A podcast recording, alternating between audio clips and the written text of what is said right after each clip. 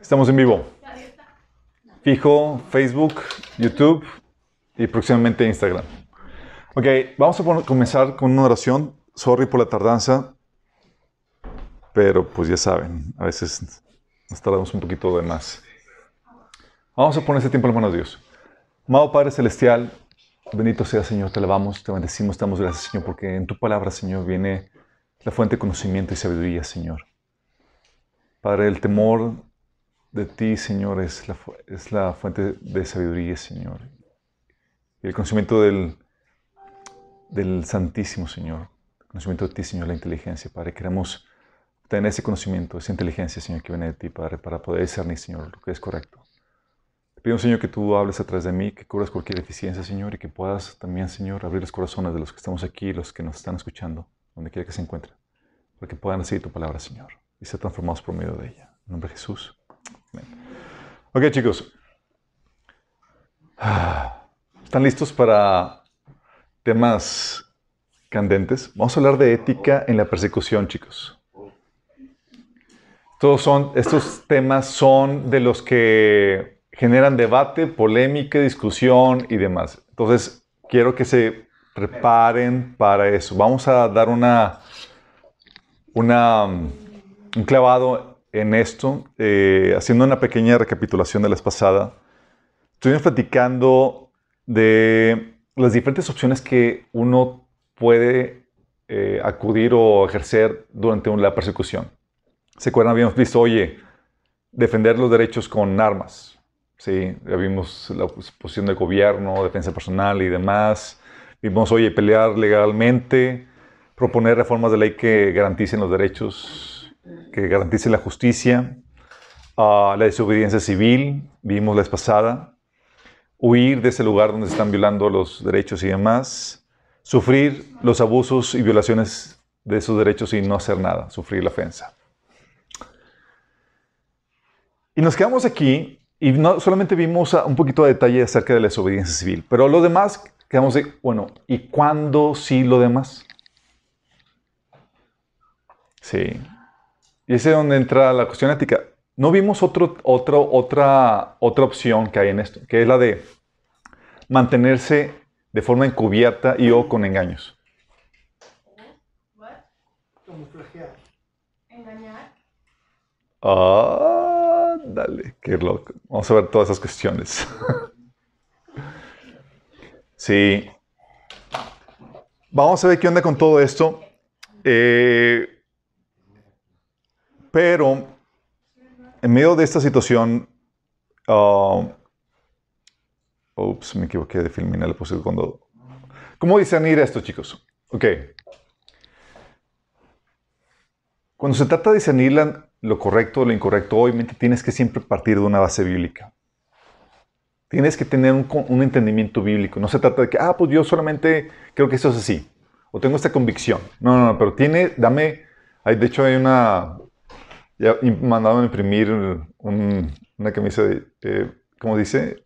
Dice verso y capítulo. capítulo y versículo, por favor. O sea, dame la base bíblica. Sí. Siempre tenemos que partir de eso. Si no, estás estamos basándonos en puras, meras opiniones y tenemos que ir a acudir a la fuente de verdad que es la palabra de Dios. Yo lo que vamos a hacer el día de hoy, pero también algo que te ayuda a discernir estas cuestiones en temas así eh, controversiales, polémicos o difíciles de, discernir es ver la normativa adherida al contexto, chicos.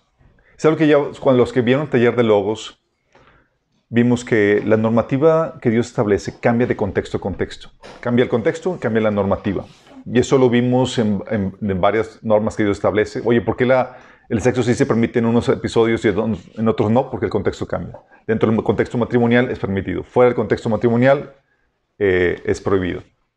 Porque hay una normativa de al contexto. También hay que contemplar la normativa de herida del propósito. ¿Cuál es el propósito? Hay un propósito incorrecto, sabes que ya se está violando la, norma que Dios estableció. También la evidencia por los resultados. Oye, yo creo que es esta la norma a seguir, pero ya viste las, consecuencias a, largo plazo, a mediano plazo, cuáles son las repercusiones que va a tener eso. Y obviamente la normativa adherida al diseño. Todas cuestiones tenemos que considerar cuando analizas una temática así de, de esta calidad. Y más porque hay cosas que Dios que Dios oculta. Dice la Biblia que gloria de Dios es ocultar un asunto y honra del, o gloria del rey es encontrarlo. ¿sí? Y hay cosas que no están a la no están en la superficie para que cualquiera lo pueda discernir o lo pueda encontrar. Es, Dios lo esconde y es como que, escárvale, ¿sí? Métele coco. Y lo interesante es que muchas veces no es suficiente tu propia inteligencia. La Biblia dice que en la abundancia de consejeros está la sabiduría. Es decir, Dios viene y trae revelación a partir de varios ángulos con el entendimiento que da a varias personas. ¿sí? Entonces tienes que tener en consideración esto cuando uno evalúa estas cuestiones. Y obviamente cuando hablamos de, todo esto, la opción más, más sencilla es evitar temas controversiales, evitar temas complejos y dejártelo a ti de tarea a que Dios te dé entendimiento cuando llegue la hora de cómo resolverlo, cómo, cómo acudir a eso. Pero sería, una, sería la vía fácil para las personas que estamos en el liderazgo de la iglesia. La idea es equiparte para que cuando llegue la situación tú sepas qué hacer y tengas una guianza en cuanto a las posibles opciones que se te son legítimas eh, a realizar. ¿sí? Obviamente, en medio de esta temática vamos a ver situaciones que sí serán controversiales porque rompen muchos paradigmas y más que venimos un trasfondo eh, con mucho eh, bagaje cultural, no necesariamente escritural, pero muchas tradiciones, cultura y demás que nos hace cuestionar, nos hace que nos retumbe lo que, nos, lo que vamos a estar viendo. En medio de esto, tienes que tener en cuenta esto. El principio rector de todo esto es, debes seguir siempre tu conciencia. Always, siempre. ¿sí? La instrucción que la Biblia nos dice es, sigue tu conciencia. Obviamente, la idea es que sea una conciencia bíblica, escritural, pero hay temas que dentro de la Biblia son complejos. ¿sí? En medio de esa situación, la instrucción de Pablo es sigue tu conciencia. Fíjate lo que dice Pablo en Romanos 14, del 22 al 23, versión, nueva versión internacional. Dice que, así que la convicción que tengas tú al respecto, mantenga, manténla como algo entre tú, entre Dios y tú.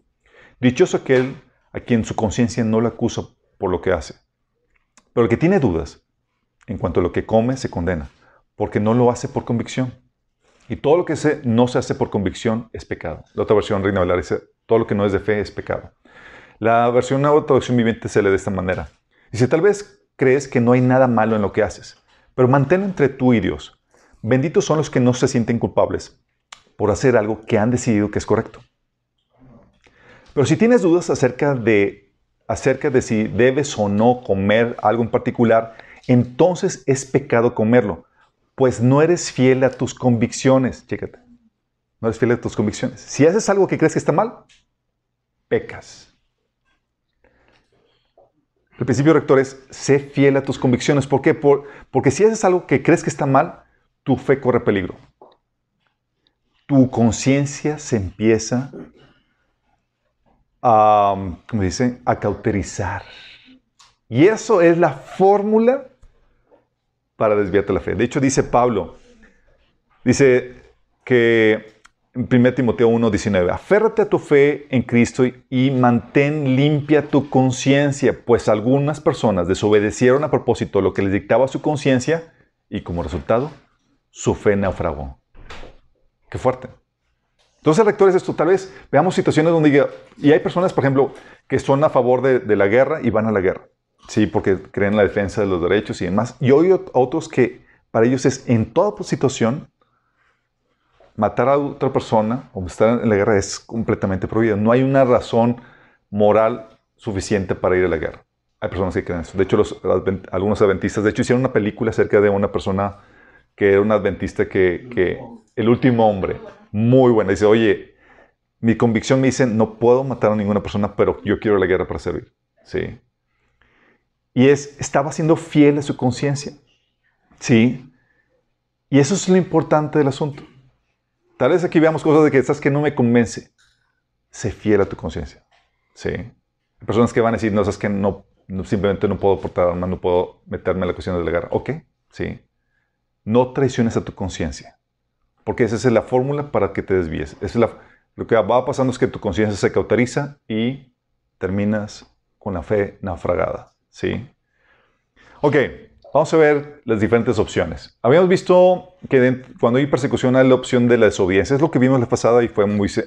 no, voy a irme rápido con esto, porque ya lo vimos en detalle la pasada. Vimos que, que la Biblia te enseña que puedes desobedecer si hay una opción la desobediencia. ¿Cuándo? Cuando el gobierno o la autoridad te prohíbe hacer algo que Dios te ordena o te permite.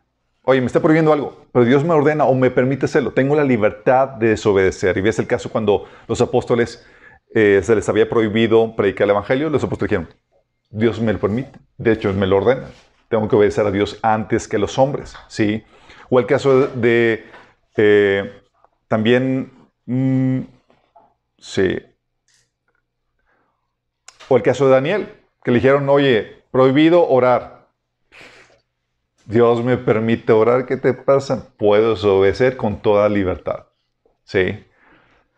También, eh, cuando el gobierno o la autoridad ordena algo que Dios prohíbe. Oye, me está ordenando algo, pero Dios me lo prohíbe. Tengo que desobedecer. El caso de los amigos de Daniel que dijeron, oye, el rey dijo, tienes que postarte ante la imagen que yo eh, fundé y los, amigos de Daniel dijeron, él, órale, y a costa de nuestra vida.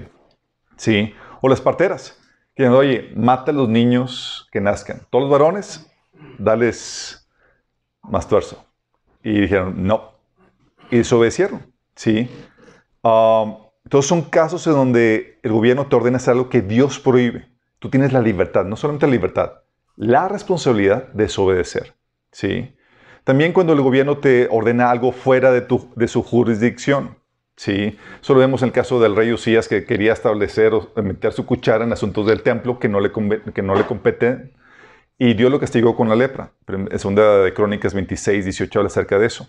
¿sí? O David que quería establecer sus propias reglas en cuanto a cómo eh, mover el arca y Dios le dijo, ah, sí, mira, entonces si te quieres tu autoridad está limitada, mi chavo. ¿sí? No puedes hacer las cosas aquí de esa forma. ¿sí? Um, y eso es lo que hizo este predicador, discerniendo, ups, es que lo acomodé en la...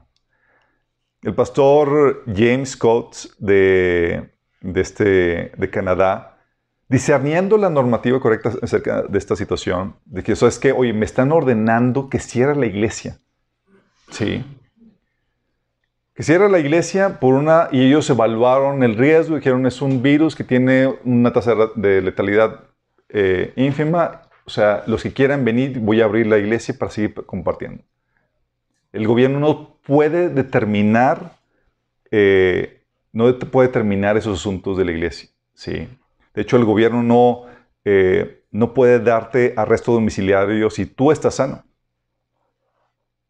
La iglesia, la, tú ves ejemplos en la Biblia de que cuando imponían la cuarentena, la cuarentena la imponían cuando ya se había corroborado que tú tenías una enfermedad infecciosa.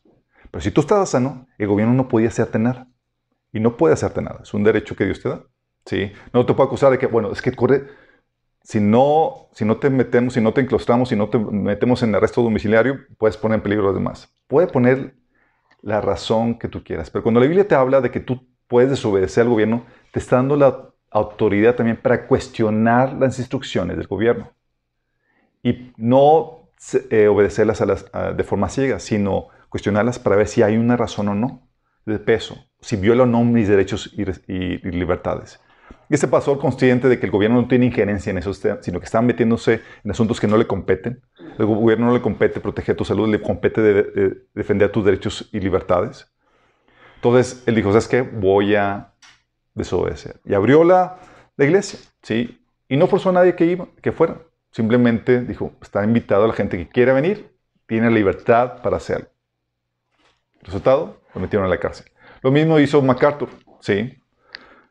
Y contrademandó, digo, lo, lo, demandaron por eso y él, gracias a Dios, ganó la, la demanda. Cuando no somos discernidos en esto, y la iglesia no se para así como estos eh, hombres eh, para defender los derechos y responsabilidades. Lo que hacen es que la iglesia deja de ser sal en la tierra. se vuelve una, parte del sistema de, la sociedad donde ya no es un contrapeso a la violación de derechos y libertades que tenemos. Y lo que hacemos es que estamos permitiendo que el gobierno vaya avanzando en su totalitarismo sin que haya ningún obstáculo ni nadie que se contraponga en eso. ¿Sí? Toda la obediencia civil es muy importante. De hecho, eh, este, Luther, este Martin Luther, eh, el negrito de los 60 Martin Luther King. Martin Luther King Jr. Sí. Sí, que algunos lo confunden y le piden una hamburguesa. Uh, Martín, él estaba consciente de este principio y por eso guió ese movimiento de los derechos civiles, porque sabes que hay una violación y hay una ley superior a la ley del gobierno. Y tengo derecho y la libertad de desobedecer cívicamente, pacíficamente, con un espíritu de sumisión. Es decir, no es como que, ah, sí, vamos a pelear contra ti en ese sentido. ¿Sale? Entonces, eso lo, vimos claramente. Dice, oye, ¿cuándo sí, cuándo no? La Biblia lo pone claramente en ese sentido. La otra cuestión aquí es, oye, la defensa con armas. ¿Cuándo sí y cuándo no?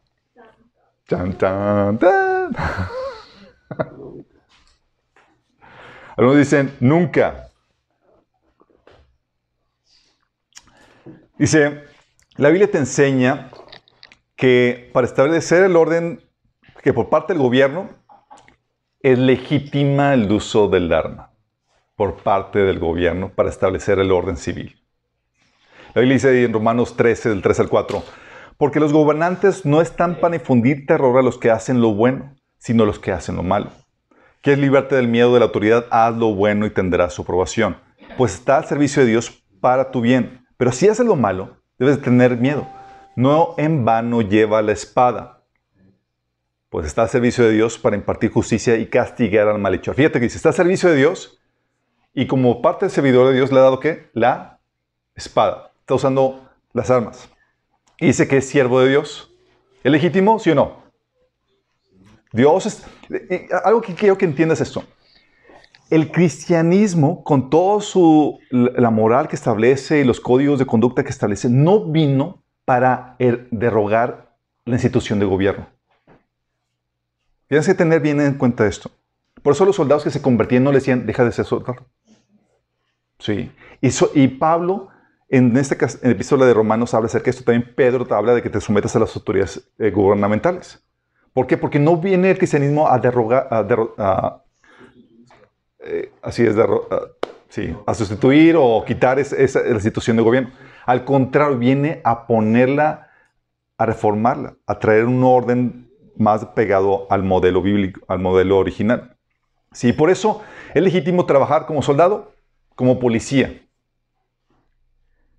y hay policías y soldados cristianos. ¿Y pueden usar las armas? Sí. ¿Es legítimo? Sí, es legítimo. Sí. Sin eso dijimos, no, es que no podemos usar las armas y no podemos. No habría forma en que hubiera una propuesta cristiana de gobierno. Ten en cuenta esto. No habría forma en que hubiera una propuesta cristiana para establecer un orden social. Porque para que haya un orden social se requiere el poder de la espada, se requiere un gobierno. ¿Vamos entendiendo? Hay más detalle de esto lo vimos en taller de política y religión. ¿Quiénes ya lo vieron? ¿O quiénes no lo han visto todavía? ok. Sí. Sin embargo, sin embargo, chicos, eso es para establecer el orden civil. Sin embargo, hay órdenes civiles injustos o instrucciones del gobierno injustas. Y si eres policía o soldado y te ordenan a hacer algo contrario a los derechos de las personas, es tu deber desobedecer. Es tu deber desobedecer.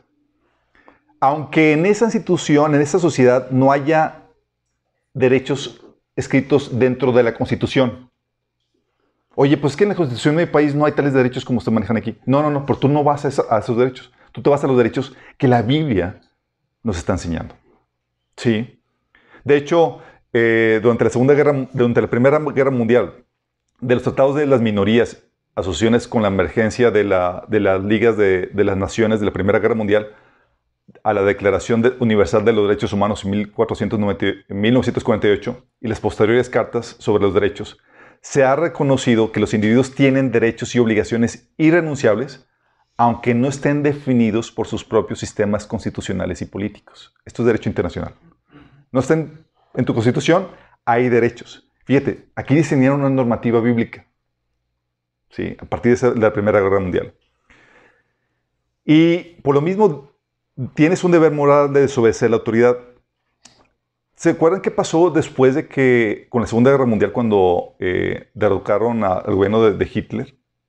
¿Sabes con qué excusa se defendían los, los soldados alemanes? Yo, yo, no, siguiendo yo nada más estaba siguiendo órdenes. Yo nada más seguía la orden de mis superiores. Y con eso, ¿salvaron el pellejo? No, no lo salvaron. Los condenaron, chicos. Sí, Muchos decían, yo solo hacía lo que, me orden, lo, que me, lo que me ordenaba. Y los resultados del Tribunal Internacional de Nuremberg y el Tribunal Paralelo de Tokio ilustran esto mismo. ¿Sí? El tribunal dictaminó por primera vez en la historia que cuando las normas internacionales que protegen los valores humanitarios básicos entran en conflicto con las leyes del Estado, cada individuo debe transgredir el derecho estatal. Tómala. ¿Sí? A menos que no haya lugar para una elección moral. Esto es derecho internacional, chicos. Influenciado por una perspectiva, una normativa cristiana. ¿Vamos? Entonces, por eso no es como que, oye, es que me lo ordenaron. No, no, no. Mira, ni Dios se lo justifica, ni el derecho internacional te lo justifica. Tómala. Sí. Por eso, tienes el caso bíblico de Saúl y sus soldados. Soldados, gracias a Dios, temerosos de Dios. ¿Saúl era rey? Sí. Y era rey, obviamente, dentro de su autoridad, estaba como autoridad sobre los, sus soldados, ¿cierto o no? Pero este Saúl se le ocurrió dar una instrucción inmoral. Maten a, a, los, a, los, a los sacerdotes y los soldados. Mm -mm. Fíjate, eso aparece en 1 Samuel 22, del, 19 al, del 14 al 19. Ahimelech le respondió al rey, eh, porque Ahimelech era el sacerdote. Sí, había, acuérdense que el contexto era que David había, estaba huyendo de Saúl y había ido con ese sacerdote y le pidió pan, de, pan para su, eh, su viaje y, un, y, le dio la espada de, de, de este, Goliat. de Goliat. Y, le, y, lo, y llega, se entera Saúl, llega con él y dice, ¿qué, qué hiciste? ¿Ayudaste a mis enemigos? Y, el, y ese sacerdote le dijo al rey, ¿quién de entre todos los oficiales del rey es tan fiel como su yerno David, jefe de la Guardia Real y respetado en el palacio? ¿Es acaso la primera vez que consulta a Dios por él? Claro que no. No debería el rey acusarnos ni a mí ni a mi familia, pues de este asunto su servidor no sabe absolutamente nada. Te llegó la hora, a le explicó al rey. Y no solo a ti, sino a toda tu familia. De inmediato el rey ordenó a los guardias que lo acompañaban, maten a los sacerdotes del Señor, que ellos también se han puesto de parte de David. Sabían que estaba huyendo y sin embargo no me lo dijeron. Pero los oficiales del rey no se atrevieron a levantar mano en contra de los sacerdotes del Señor. ¿Te imaginas la escena? Así como que se vieron así como que, ¿quién se anima? Yo, yo no, ni yo, no, nadie. Tuvo que ser un pagano el que lo hiciera. Así que el rey le ordenó a Doeg, pues mátalos tú. Entonces Doeg le domita, se lanzó contra ellos y los mató. Aquel día mató 85 hombres que tenían puesto el efod de lino. Luego fue a Nob, el pueblo de los sacerdotes, y mató a filo de espada a los hombres y mujeres, niños y recién nacidos, hasta los bueyes, asnos y ovejas.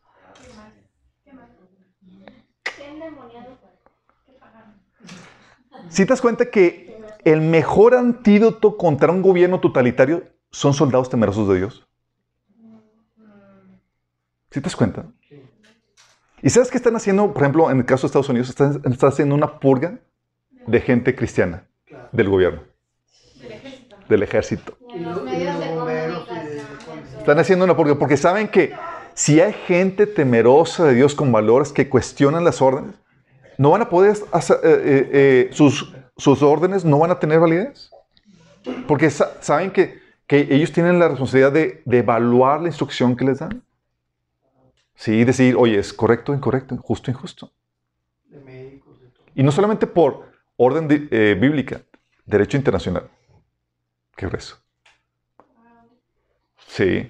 Entonces, es necesario por parte del gobierno para establecer el orden civil que utilice las armas, para defender los derechos y libertades de los individuos dentro de la sociedad, pero también para hacer la guerra, chicos.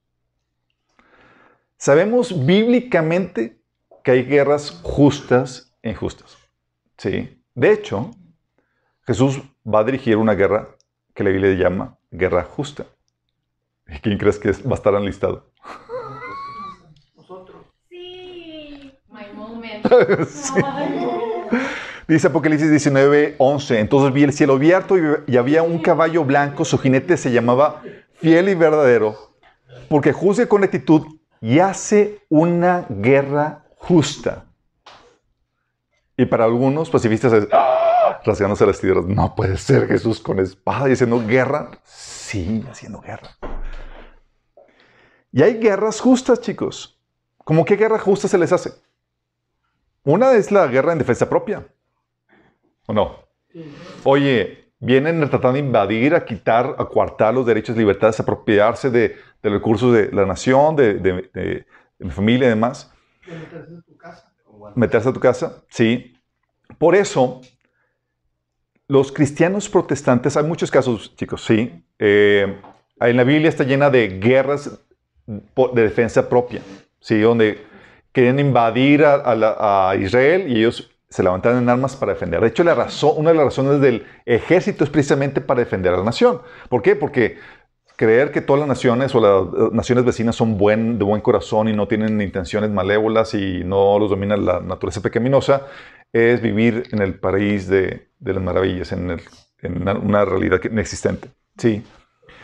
Eh, pero gracias a este entendimiento de que hay una guerra justa, eh, tienes situaciones como las de, por ejemplo, Holanda o países protestantes, en donde se levantaron en armas para defenderse en contra de la tiranía española católica, que querían eliminarlos por completo.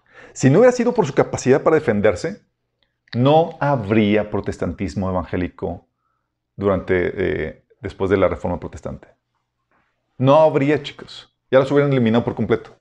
Pero se levantaron. De hecho, por eso Holanda, que era un país protestante que tuvo unos eh, movimientos eh, cristianos muy intensos, muy impresionantes, fue, logró su independencia gracias a que los cristianos se levantaron en armas para defenderse en contra de- de- del gobierno español. Sí. Eh, David lo que hacía también. También hay ataques preventivos. Por ejemplo, Israel, la guerra del 67. Si sabían que, ¿por qué se armó esa guerra? Estaban amenazando a Israel con destruir y hubo un ataque preventivo en defensa propia. ¿Sabes qué? Ah, amenazas. Y fue Israel, tomó la iniciativa y destruyó todos los, los aviones de Egipto y, y- y no sé qué otras partes, y con eso eliminó la amenaza de eso. ¿Es moralmente correcto? Sí, es moralmente correcto bíblicamente. Qué loco. Sí. Oye, atacar a otro país por fines justos, librarlos de, de, eh, librar a los oprimidos, destruir los regímenes de opresión, las violaciones de derecho, ¿sería correcto?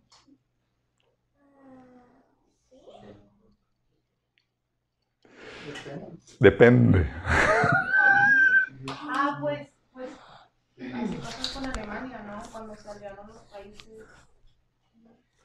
países. Lo que así pasó con Hussein y era mentira. Bueno, exactamente. Bueno, es aquí donde es.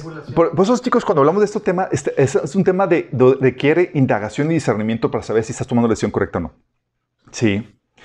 Ah, obviamente, cuando hablamos de que hay injusticia y opresión en otro país y para justificar una invasión, uno tiene que ver oye, qué nivel de, de injusticia y opresión. En todos los países hay corrupción y hay grado de descomposición ahí. Pero, oye, países que están tratando de cometer genocidio y genocidio contra cristianos, sí, por ejemplo, y otros niveles graves a los derechos, otros, otras eh, violaciones graves a los derechos. Ah, obviamente requiere que sea algo grave para que justifique tal invasión. Tienes como caso esto, ¿sabes? A un líder cristiano evangélico que el siglo antepasado, 1800, dirigió una guerra? Abraham Lincoln. Abraham Lincoln dirigió la guerra civil contra los países, contra los estados del sur. ¿Para qué? ¿Por qué, chicos? ¿Cuál fue la, razón? Los que saben algo de historia. Para abolir la esclavitud. Se abolió la esclavitud y los del sur dijeron, no, tenemos muchos esclavos, olvídense, nos separamos. Y él dijo, ah, sí, no, vamos a liberar a los esclavos. Cueste lo que les cueste. Invadieron los sur. Sí. Y gracias a eso se logró conquistar la libertad de dichas personas. Porque era, Abraham Lincoln sabía que era moralmente incorrecto la esclavitud. Sí. Um, Tienes el caso de Abraham Lincoln, también casos um, de, en el Antiguo Testamento, en donde y hay otros casos, otras motivaciones para hacer la guerra. Por ejemplo, tienes el caso donde Dios utilizó a Israel como instrumento de, de juicio y justicia para, los, para las naciones paganas. Y Dios sigue utilizando a las naciones una nación contra otra sin que ellas se den cuenta como un juicio unas contra otras, sin, sin que necesariamente sean unas peritas en dulce como para justificar que, ah, pues yo soy el bueno y tú eres el malo. Sí. De hecho, en Isaías 10, del 5 al 7, ves cómo Dios utilizaba a Siria como la vara de su ira para castigar a otras naciones, aunque estos eran bien depravados. Sí. Pero Dios utiliza eso. Y eso no justifica para justificar todas las masacres. Pero hay que ver que hay a veces motivaciones o eh, cosas espirituales moviéndose detrás de esas situaciones. Sí, por ejemplo, dice Isaías 10, del 5 al 7. ¿Qué aflicción le espera a Siria la vara de mi ira? Yo la empleo como garrote para expresar mi enojo. Envío a Siria contra una nación pagana, contra un pueblo con el cual estoy enojado. A Siria la saqueará, la pisoteará como polvo debajo de sus pies. Pero el rey- de Siria no comprenderá que es mi instrumento. Su mente no funciona de esa forma. Su plan solo consiste en destruir, en aplastar a las naciones una tras otra. Y eso es lo que Dios hace. Por ejemplo, ahorita el, el surgimiento de China por encima de, Isra- de Estados Unidos es un juicio para Estados Unidos. Si supieron lo que salió la, la semana pasada, que ya sacaron eh, misiles o... Eh, ¿cuál- ¿Qué fue, amor? Misiles eh, supersónicos superiores en capacidad que los Estados Unidos. Con eso poniendo, poniéndose por encima militarmente ya definitiva sobre Estados Unidos. A pasar, y, y eso sin contar la- la supremacía económica. ¿sí? Ah, sin embargo, chicos, de esto hay legislaciones internacionales para hacer, que ayudan a hacer la guerra justa. Ya hay trabajo avanzado. En derecho internacional hay muchas eh, eh, situaciones que se han establecido al respecto. Por ejemplo, es de forma ilegal el invadir otro país sin haber declarado la guerra primero. Declarar la guerra. Sí. Oye, no te voy a caer de sopetones. Sí, te voy a declarar la guerra primero. Es parte del derecho internacional de- para la guerra, chicos. Sí. De hecho, oye, cuando Jesús viene a hacer la guerra aquí contra el anticristo. Dios declara la guerra, chicos. Dice en Joel 3 del 9 al 11, la declaratoria de guerra de Dios. Digan a las naciones de todas partes, prepárense para la guerra, llamen a sus mejores hombres de guerra, que todos sus combatientes avancen para el ataque, forjen las rejas de arado y conviértalas en espada, y sus herramientas para, para podar en lanzas. Entren, entrenen aún lo- a los más débiles para que sean guerreros. Vengan pronto naciones de todas partes, reúnanse en el valle. Y ahora, Señor, llama a tus guerreros. Es como que vamos a llamarlo. Por eso, chicos, el anticristo sabe cuándo y dónde llega Cristo. Por eso, en Apocalipsis 19, tú, ves al anticristo listo con toda su milicia para... ¿Por qué? Porque hubo una declaratoria de guerra previa. Exactamente. Sí. Ah, y hay otras eh, normativas que tú puedes discernir para la guerra, como por ejemplo, hay, eh, de hecho, derecho- dentro del derecho internacional hay la provisión a ciertas armas durante la guerra. Por ejemplo, armas biológicas están prohibidas. Sí, ¿por qué? Oye, si va a haber la guerra, sí, pero dentro de una ética, dentro de una moral, sí, y se discierne fácilmente. Ahorita se está rompiendo. Ahorita se está rompiendo esa moral. Sabemos obviamente que hay guerras injustas. ¿Cuá- ¿Cuándo, ¿Cuándo se les ocurre que sería una guerra injusta? Cuando quieres aumentar tu territorio o por ambición. Guerras por ambición y odio son incorrectas. Sí, guerras por ambición y odio es correctas. Guerras donde se utilizan a civiles como escudo o como estrategia de ataque son incorrectas. Sí. Y hay leyes, y hay leyes internacionales de guerra. De hecho, hay una película, ¿no, no- no te acuerdas cómo, cómo se llama la película que vimos, amor? Donde, como hay, una, hay leyes internacionales para la guerra, para justificar la ética y la moral de la guerra, eh, hay una película que documentan ah, el trabajo de espionaje que hubo en donde inventaron que había armas eh, de destrucción masiva en Afganistán. Y esta es- es- eh, persona que estaba ahí estaba, eh, se cuenta que, lo estaban, que, que fue, que fue inventado, ¿sí? Y lo delató. Hay una película que documenta eso, no, ahorita no me acuerdo cómo se llama. Eh, estamos impresionados porque si, sin ese, sin esa eh, noticia que fue inventada, del cual se sabía que era inventada, no había la, la forma para justificar la invasión ni nada de eso. Y, era, y violaba el derecho internacional que estaba establecido al respecto, porque se volvía inmoral.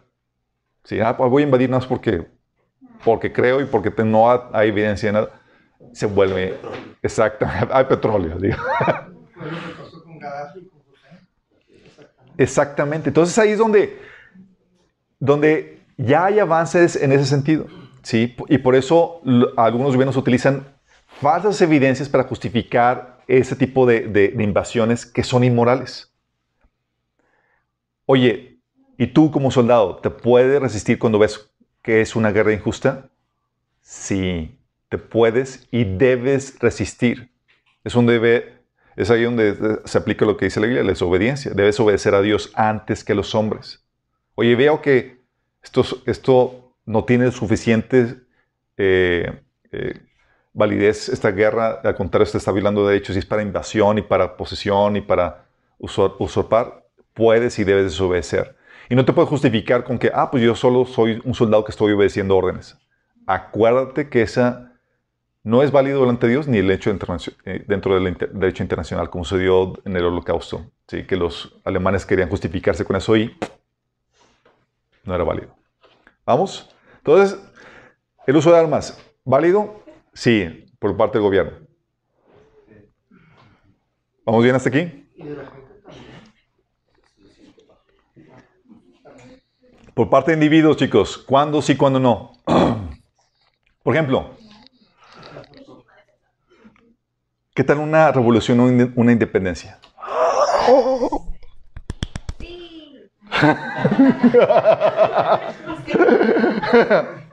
Ya tenemos una beligerante.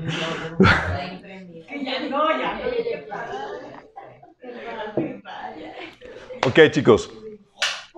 Una razón, una revolución o una independencia.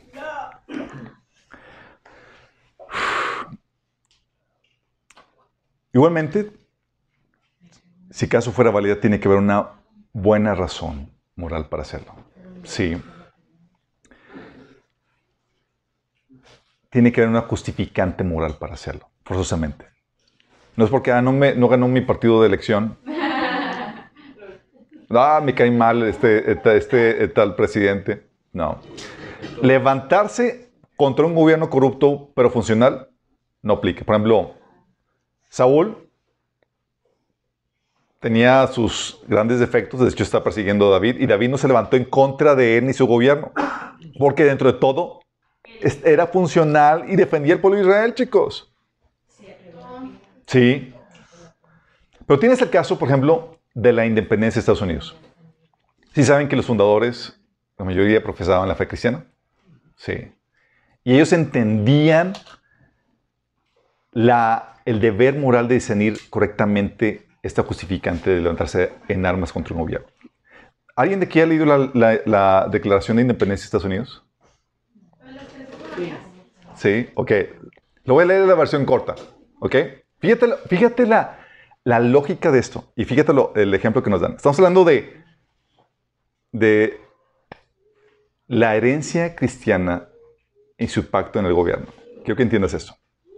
Ellos eh, comenzaban diciendo en la Declaración de, de- de Independencia, Cuando el curso de los acontecimientos humanos se hace necesario para un pueblo disolver los vínculos políticos que lo han ligado a otro y tomar entre las naciones de la tierra el puesto separado e igual que las leyes de la naturaleza y el Dios de esta naturaleza le dan derecho, un justo respeto al juicio de la humanidad exige que declare las causas que lo impulsan a la separación. O sea, no es por cualquier cosa. Hay de haber, vamos a presentar las causas.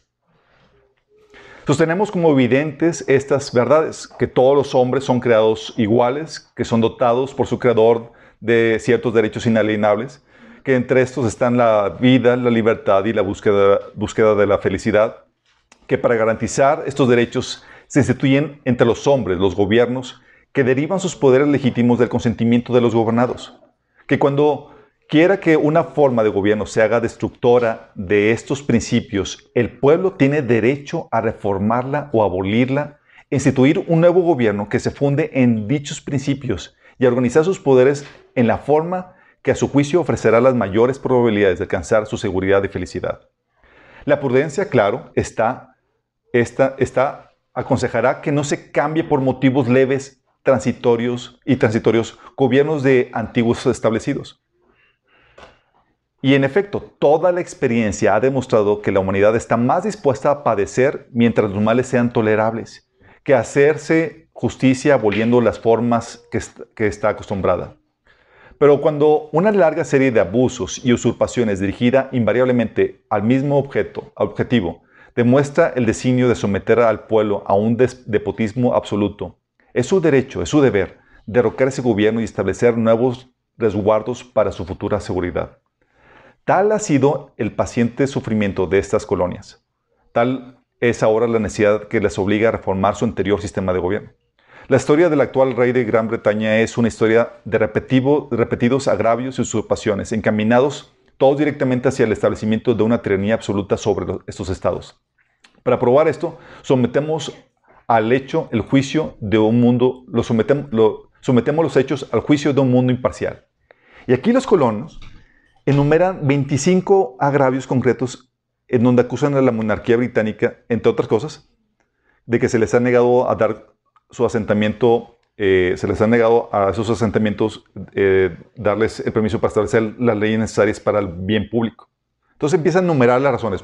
Primera, y se van 25. sí. Y dice, en cada etapa de estas opresiones hemos pedido justicia en los términos más humildes. En nuestras repetidas peticiones se han contestado solemnemente con, repetidos agravios. Un príncipe cuyo carácter está así señalado, señalado con cada uno de los actos que puede definir a un tirano. No es digno de ser gobernante de un pueblo libre. Tampoco hemos dejado de dirigirnos a nuestros hermanos británicos. Les hemos prevenido de tiempo en tiempo de las alternativas de su poder legislativo para englobarnos en su jurisdicción injustificable. Les hemos recordado las circunstancias de nuestra inmigración y radicación aquí. Hemos apelado a su innato sentido de justicia y magnanimidad y los, los hemos conjurado por los vínculos de nuestro parentesco a repudiar esas usurpaciones, los cuales irrumpirán inevitablemente nuestras relaciones y correspondencia. También ellos han sido sordos a la voz de la justicia y la consanguinidad. También, digo, después, pues, eh, debemos pues convenir en la necesidad que establece nuestra separación y considerarnos como consideramos a, los demás, a las demás colectivas humanas, enemigos en la guerra, en la paz, amigos.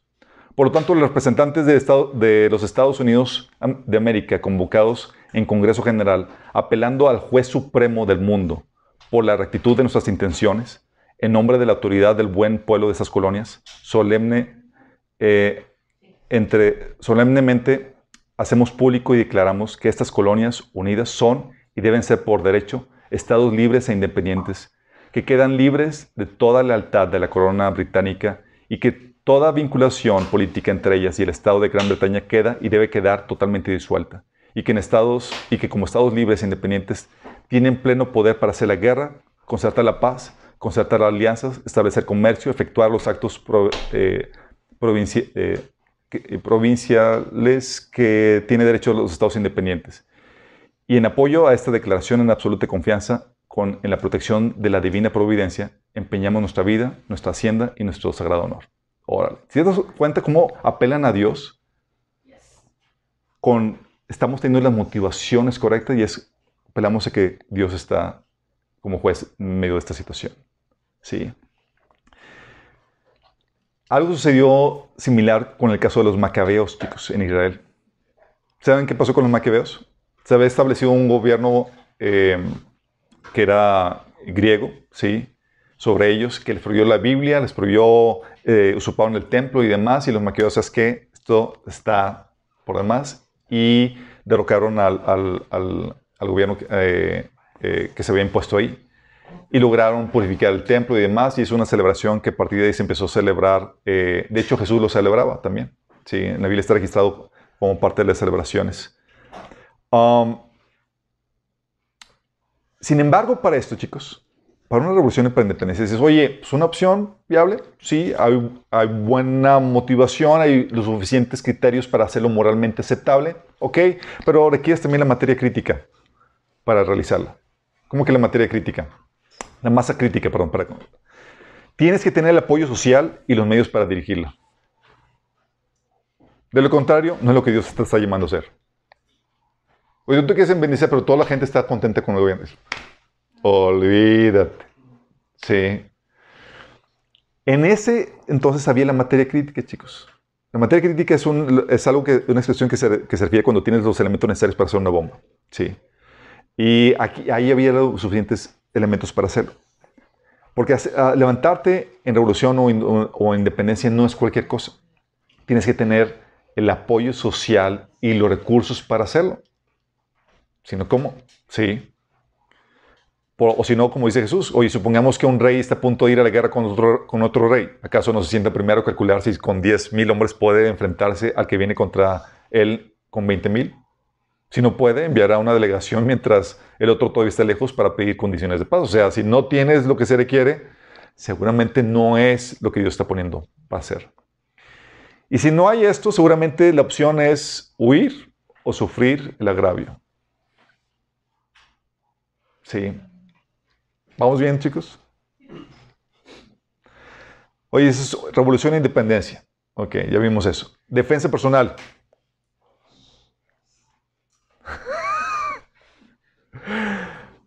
¿Se puede o no se puede, chicos?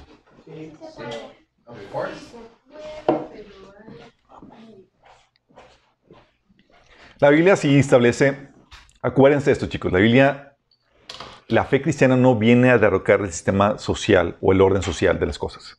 Sí.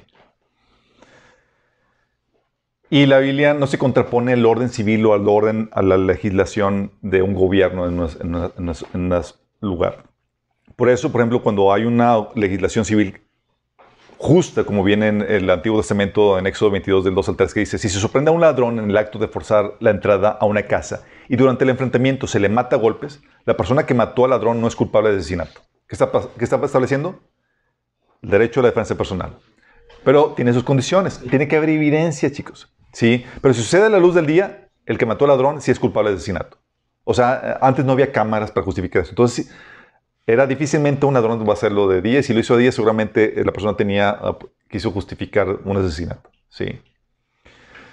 Ah, en otro episodio, Jesús le dice a sus discípulos en Lucas 22, del 35 al 36, que los que no tengan, eh, vendan su manto y compren una espada. Y no estoy diciendo para que lleven, tengan su navaja suiza para, para partir el panecito y sabemos que, sí, para partir el quesito, no. De hecho, chicos, esta situación de la defensa, en defensa personal, ahorita hay un caso muy sonado que acaba de terminar hace unos días, que es el caso de Rittenhouse. No sé si alguien lo ha seguido. Rittenhouse. ¿Cuán-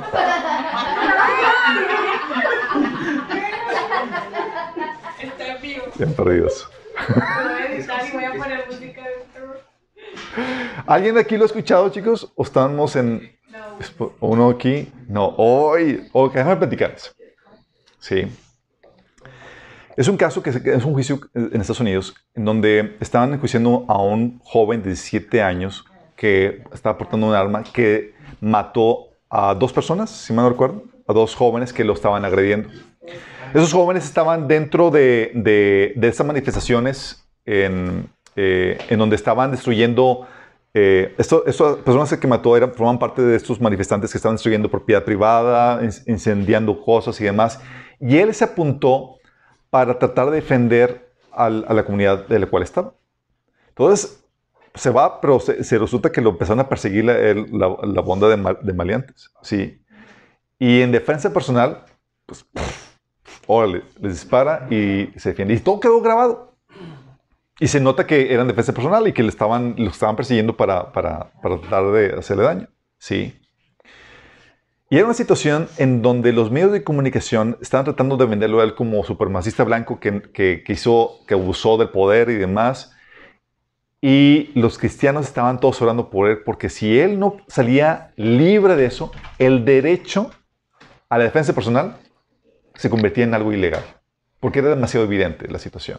Sí. Eh, Es que está curioso eso de la defensa personal, porque yo me acuerdo que aprendí que, o sea, también se basa mucho en, por ejemplo, no es lo mismo, y está muy bien empleado, la verdad, pero no es lo mismo si un ladrón viene, o si yo tengo una bolsa, es lo que nos decía el maestro, de que si el ladrón te quiere robar la bolsa, como que la defensa personal no puede justificar que yo lo mate, porque no es el mismo bien tutelado, por así decirlo, o sea, la bolsa, el dinero, por la vida. ahorita vamos a ver qué onda con eso. Sí, pero entonces haz de cuenta que también el profe también decía el mismo ejemplo de si un ladrón entra, entra a tu hogar y tú lo matas, a eso no aplica, porque tú te tienes que esperar hasta que él atente contra tu vida para que Tiene, te es, es, ahí, es ahí, chicos, donde entra el juicio, es donde entra el juicio y donde tiene que ver, donde, los, donde entra el criterio donde dice, ¿había razones suficientes para considerar que tu vida corría peligro? Sí o no. Sí. Y el derecho, ok. Entonces, eh, en, esta, en una sociedad cristi- ah, anticristiana, chicos, bueno, en una sociedad cristiana se defiende el derecho a la defensa, a la defensa personal, ¿sí? En una sociedad anticristiana, lo que quieren es eliminar el derecho a la defensa personal para imponer una tiranía y hacer que prevalezca la justicia. Porque si tú no te puedes eh, defender, lo que estás haciendo es que están diciendo a los malitos, hey, los malitos pueden hacer lo que quieran, no va a haber nadie que se interponga a hacer el mal. Digo, a defender. podrían, la misma policía podría reducir los casos. El gobierno con el pueblo. Así es. Y el gobierno puede hacerlo, de hecho. Ah, de hecho, uno de los principales violadores de los derechos ha sido el gobierno a lo largo de la historia. Pero es ahí donde entra la pregunta, oye, ¿qué nos supone que debo poner la otra mejilla y permitir dejarnos abusar? Ok, ese es otro departamento. Fíjate bien en esto. Ah, Pablo, y tú ves a lo largo de la Biblia, tú ves eh, situaciones donde Pablo estaba en una situación donde le iban a, dar lat- latigazos. eh, sí, eh, y Pablo le dice, tienes derecho a, A golpear a un ciudadano romano. Fíjate, lo- Pablo no está diciendo, ah, pues tengo que poner otra mejilla. Sí. En otro episodio, Pablo en Hechos 25.11 dice, si, si he hecho algo que, digno de muerte, no me niego a morir, pero si soy inocente, nadie tiene derecho a entregarme a estos hombres para que me maten. Apelo al César. Hablando de que, hey, se estaba defendiendo. Sí. Aún incluso Jesús apeló a la injusticia cuando le pegaron injustamente, chicos. ¿Sí? ¿Se acuerdan en Juan 18, 22 a 23, fíjate? Dice, apenas dijo esto, Jesús respondió, y uno de los, de guardias que estaba ahí cerca le dio una bofetada y dijo, ¿así contestas al sumo sacerdote? Si he dicho algo malo, replicó Jesús, demuéstramelo. Pero si lo que dije es correcto, ¿por qué me pegas? O sea, Jesús dijo, ok, te faltó el otro cachete. Sí, no, está, hey, ¿por qué, a qué voy con esto? Vamos a ver este pasaje con respecto a, la instrucción de Jesús de poner otra mejilla. Mateo 5 del 43 al 48. Dice, ustedes han oído que se dijo ojo por ojo y diente por diente, pero yo les digo, no resistan al que les, les haga mal. Si alguien les da una bofetada en la mejilla derecha, devuélvanle también la otra. Si alguien te pone pleito para quitarte la camisa, déjale también la capa.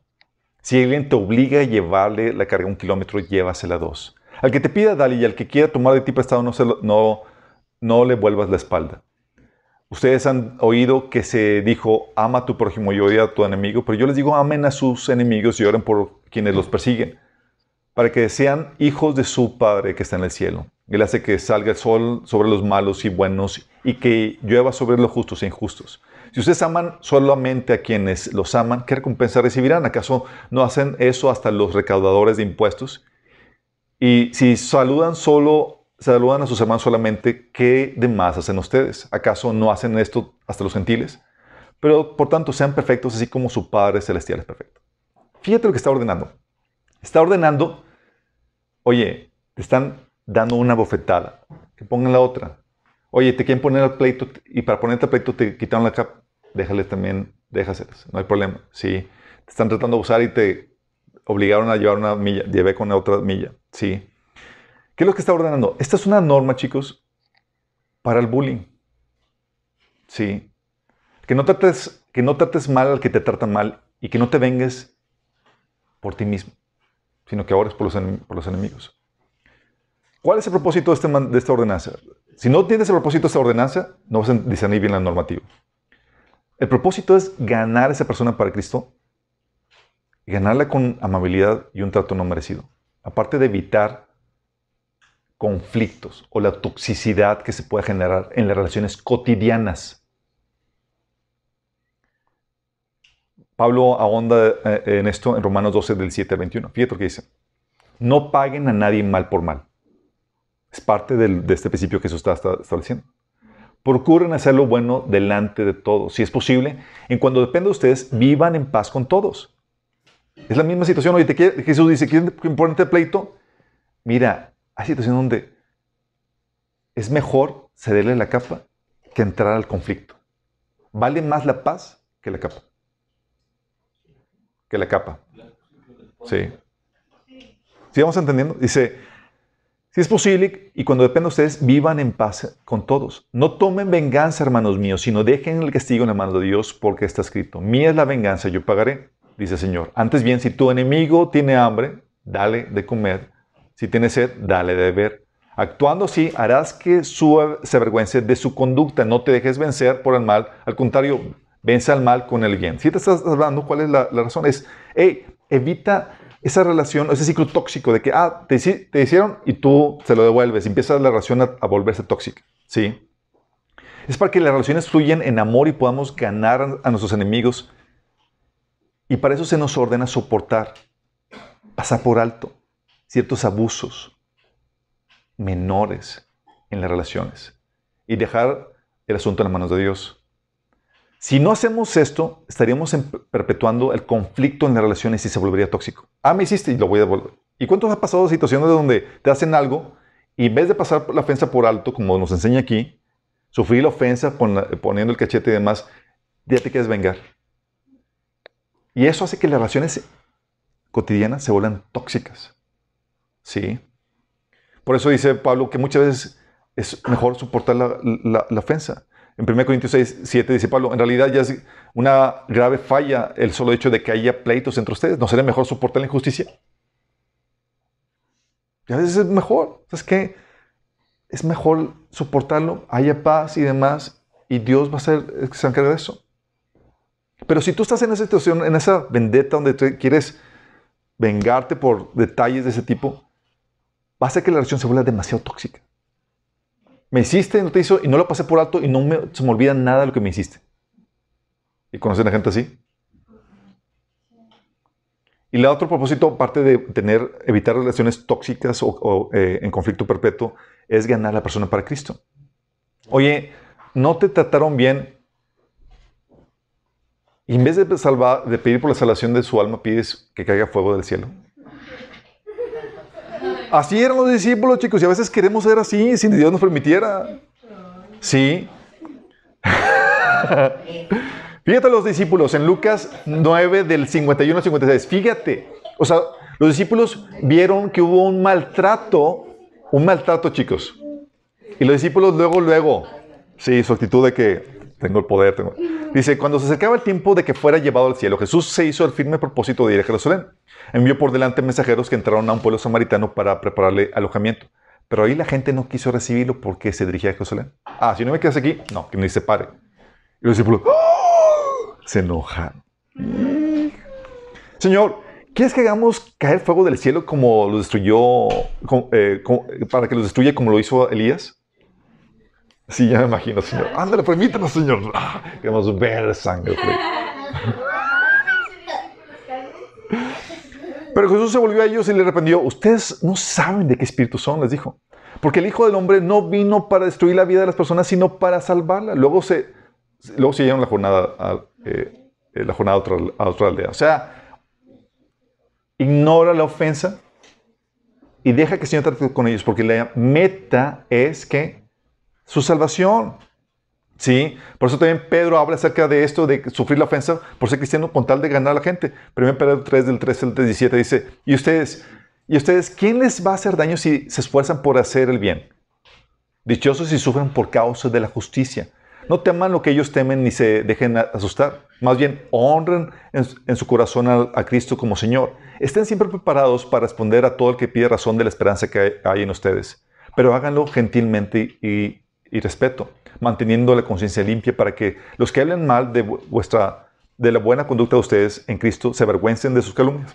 Gente, ¿cómo está hablando? Está hablando de que, como respondes bien y demás, la idea es poder presentar el Evangelio y hacerlo con un espíritu humilde para que ellos puedan venir. Dice, si es la voluntad de Dios, es preferible sufrir por hacer bien que por hacer el mal. Es lo mismo, lo mismo estrategia que, que Dios instruye a las esposas en 1 Pedro 3 del 1 al 12. Oye, hey, con tu ejemplo, ¿sí? A ver, esos que, abusos que el Señor nos, lleva a, a soportar. Y la Biblia nos, nos lleva que sí hay abusos que, que soportar. Sí, oye, insultos, pero no nos deja sin, sin, sin, sin eh, recursos para saber cómo lidiar con eso. ¿Qué dice la Biblia cuando, cuando la, la- la gente te insulta o diga cosas en contra tuya? Dice, regocíjate, gózate. Sí. Oye, es que me está maltratando. Sí. Entonces aplica en situaciones en las que tienes una relación de testimonio con el opresor, chicos. Cuando pones la mejilla de eso, oye, Welcome to Bixby. You can talk to me anytime by saying hi, Bixby. Okay.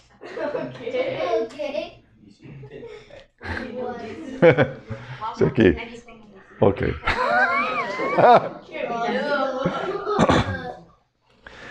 Esto aplica entonces, chicos, a situaciones donde yo tengo una relación con la persona con el que me está haciendo el bullying, con el que me está haciendo esta injusticia. Una relación de testimonio que le quiero dar. Por ese testimonio que sufro y demás, esclavos han ganado a los amos. Esposas han ganado esposos. Cristianos han ganado colegas de trabajo y familiares que han sido abusivos con ellos. ¿Por qué? Porque soportaron la ofensa con espíritu de mansedumbre y supieron dar razón de la fe que ellos tenían. Que, oye, ¿por qué no, no respondes mal por mal? Ah, porque tengo esto. Sí. Tiene, que haber una relación en- con el agresor. Tiene que haber una. Para que, porque el propósito, acuérdate que es, es testificar, ganarlos. Sí. Cristiano, por eso cristianos ganaron, eh, se ganaron eh, la sociedad de los gobiernos eh, romanos, chicos. Um, Pedro, Pedro decía que, que no tendrán nada que acusarlos al mostrar una conducta intachable. Estaban, los cristianos estaban dispuestos a sufrir la ofensa y demás, y así se ganaron sus compatriotas romanos. ¿sí? Pero, ¿cuál es el contexto, chicos? El contexto de esta norma es una norma que está dada para un contexto de bullying, cuando quieren, no cuando quieren destruirte. Fíjate lo que está haciendo. Oye, si te quieren matar, no es como que déjalos. Está hablando de qué? Ofensa de bofetada, te quitan el, el manto, te quieren poner pleito. Una situación de bullying que es tolerable, chicos. Sí. Un contexto de agravio que es tolerable. Oye, te golpearon el cachete, te quitaron el manto, te hicieron trabajar de más, te tratan mal, te insultan. Son situaciones de bullying que le dice la Biblia, puedes con ellas si tienes recursos para lidiar con ellas. Sí, y se nos ordena soportarlas, chicos, en varios pasajes, no solamente ahí. Por ejemplo, a los esclavos que, eran que tenían amos crueles. ¿Sabes cuál es la instrucción de Pedro?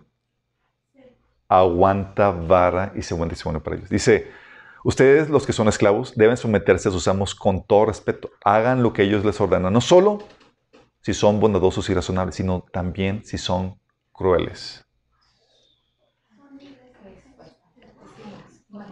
Son crueles. Ok, Estoy aquí aguantando vara, pero lo hago porque quiero honrar a Dios y quiero dar testimonio de mi fe a esta persona. Sí, es un testimonio, es una... Dios te, está diciendo, puedes con ese bullying, puedes con ese, con ese, maltrato, ¿va?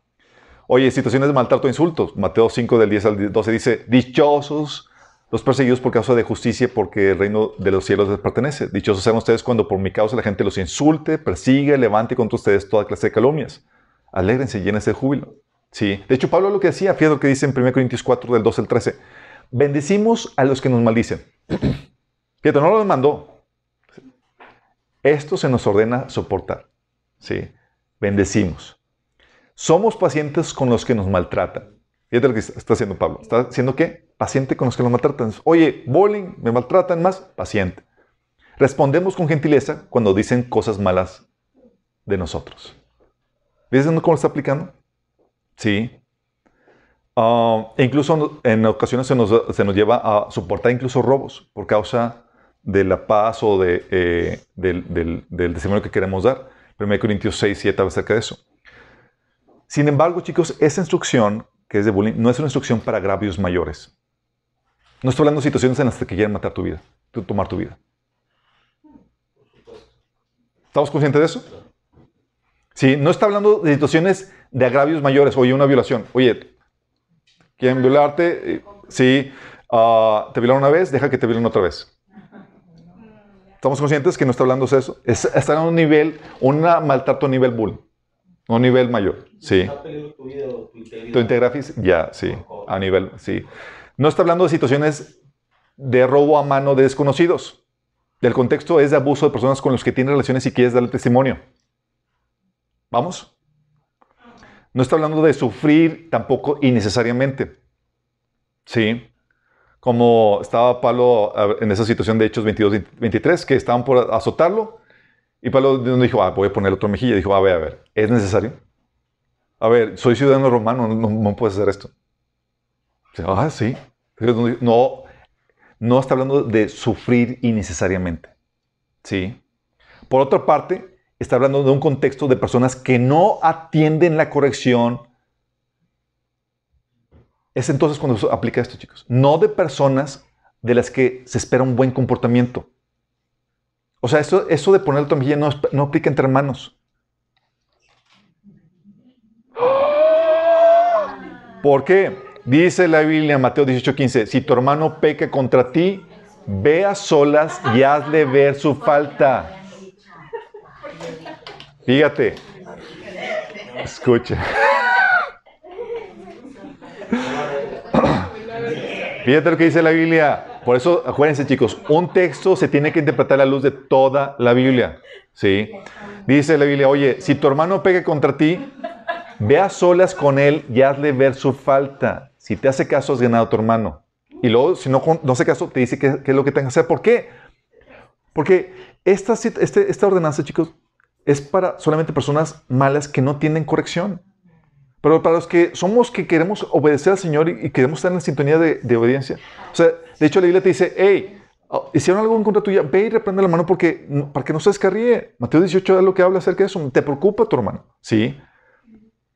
Por eso Jesús, eh, cuando le dieron oferta, oye, ¿por qué, hace- por qué me está haciendo esto de injusticia? Sí, en Juan 18, de 22 a 23. O sea, reprendiendo a la persona que le estaba cometiendo lo malo. Sí, y tiene sentido porque si sufrir el bullying, eh, si esto es sufrir bullying por causa del Evangelio y por causa de la armonía en las relaciones, ¿a poco no produce buenos resultados el pasar por alto muchas ofensas? ¿Verdad que sí? Oye, la Biblia me, lleva a tolerar y toda la cosa. Sí. Eh, y gente es ganada por causa de Cristo. Pero si en cambio fuera a sufrir agravios mayores, ¿acaso eso no estaría permitiendo que imperara la injusticia? ¿Produciría un mal resultado? Completamente. Sí. O sea, en vez de producir que el, el- el- el avance del evangelio, estaría produciendo el avance de la injusticia. ¿Vas a estar captando? Tú dices, oye, tiene sentido de acuerdo a otros pasajes y de acuerdo a la normativa debería evidenciar por los resultados que, mm, ok, entonces sí hay limitantes. Eso no es para aplicarlo en toda situación.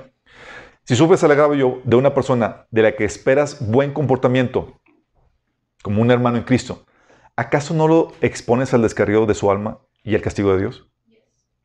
Oye, no quiero que, Dios, te vaya mal, déjame llamarte la atención. Porque Dios es pao pao, ¿sí? Y no quiero que te escarríes, déjame darte tu meditación y lo que Él me instruye, ¿sí? Por eso ese contexto donde de que amas a los enemigos y sufres la ofensa, está hablando de personas malas que no aceptan corrección. ¿Vas captando? No entre manos, entre manos es ve corrígelo. ¿Sí? ¿Por qué? Porque te preocupa su alma y te preocupa que Dios no vaya, porque Dios es justo, no le vaya a dar su castigo. ¿Vamos? Entonces, hay situaciones en donde el opresor, sin embargo, hay situaciones donde el opresor lo que quiere es eliminarte y debes defenderte. Sí. En tales casos, el testimonio evangelístico no aplica, chicos. Pues de nada te sirve servir, sufrir la ofensa, que es la muerte. Pues un muerto no, no comparte el evangelio, si estás consciente. O sea, entonces en la persecución, o sea, en persecución cristiana sí. Ahorita vamos para la persecución cristiana. Sí, entonces estamos hablando, y también estamos hablando de contextos donde la sociedad, gobierno apoya los derechos humanos, chicos. Sí. Vamos, estamos hablando de ese contexto. Hablando de una sociedad donde, oye, se valen los derechos y demás. Lo mismo aplica en situaciones de defender a otros, chicos. Sí. Abuso terceros. Si ves un robo o una violación frente a ti y no acusas la defensa, te haces copartícipe con el ladrón y el violador. Al que sabe hacer lo bueno, no lo hace, es pecado. Hay un deber moral para parar y defender a los inocentes o más débiles, especialmente de los hombres. ¿Vamos entendiendo? Es que no puedo pegarle porque la Biblia dice que no debo creer. No, no, no, no, no. Es darle una tunda y defiende a la persona que está, ¿sí? Ah, el hombre tiene, aparte del deber moral de defender la vida y la propiedad de su casa y su familia, chicos. Sí.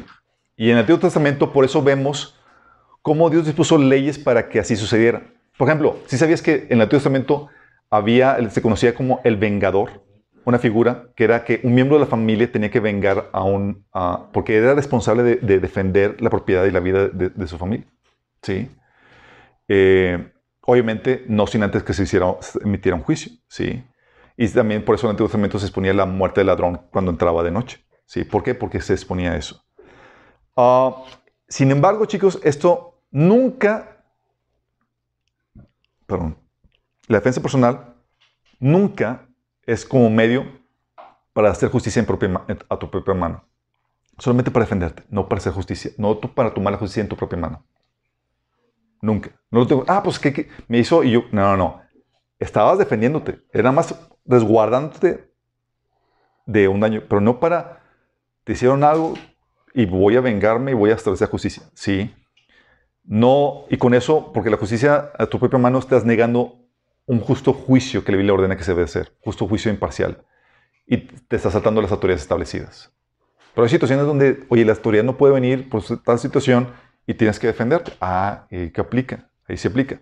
Por ejemplo, tienes un caso de cuando David fue tentado a tomar venganza. David, cuando estaba merodeando, cuando estaba huyendo de Saúl, él iba y defendía a poblaciones, chicos. ¿Sí? Fíjate lo que estaba haciendo. Defendía a poblaciones.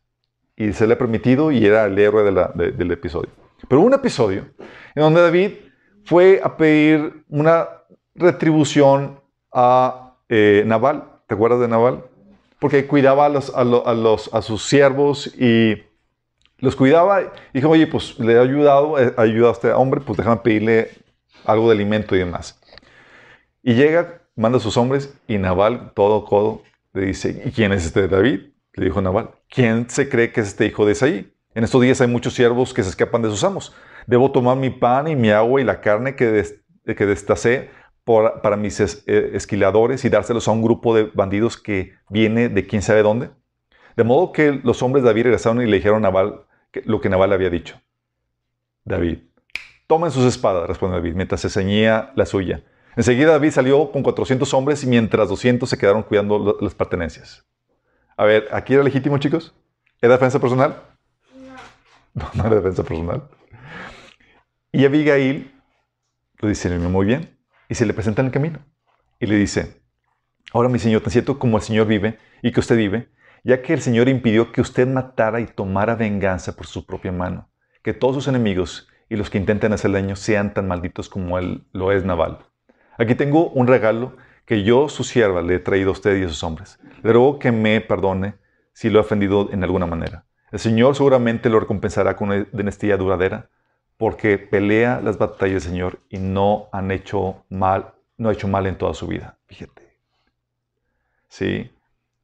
Mientras que él se defendía y defendía a otros, él tenía prohibido tomar venganza. Porque pa- para eso estaba el gobierno, chicos. Sí. Para eso hay instituciones de eh, eh, autoridades establecidas para eh, resolver altercados. No es para vengarse. Las armas no son para, para tomar vendetta. ¿Vamos entendiendo, chicos? Y David ahí la, la, la bendijo por, por su sabia eh, opinión en ese sentido. Sin embargo, chicos, hay situaciones en donde la opción es sufrir el agravio y la opresión. Y esto aplica en situaciones en las que no puedes defenderte. Situaciones donde la maldad se ha institucionalizado. ¿Por qué? Porque el opresor ostenta todo el poder por ser el gobernante o de los grupos en el poder. ¿Qué haces? O también puede ser porque no tienes el respaldo social en la defensa de tu derecho. Toda la sociedad contra tuya y opina que lo que estás haciendo está mal. ¿Qué haces al respecto? ¿Quieres defenderte? Sí. En esos casos, es donde aplican los tradicionales casos de persecución, donde te queda más que sufrir el agravio. Hebreos 10 del 32 al 34 tiene ese tipo, ese tipo de situaciones, donde recuerdan cómo permanecieron fieles aunque tuvieron que soportar terrible sufrimiento.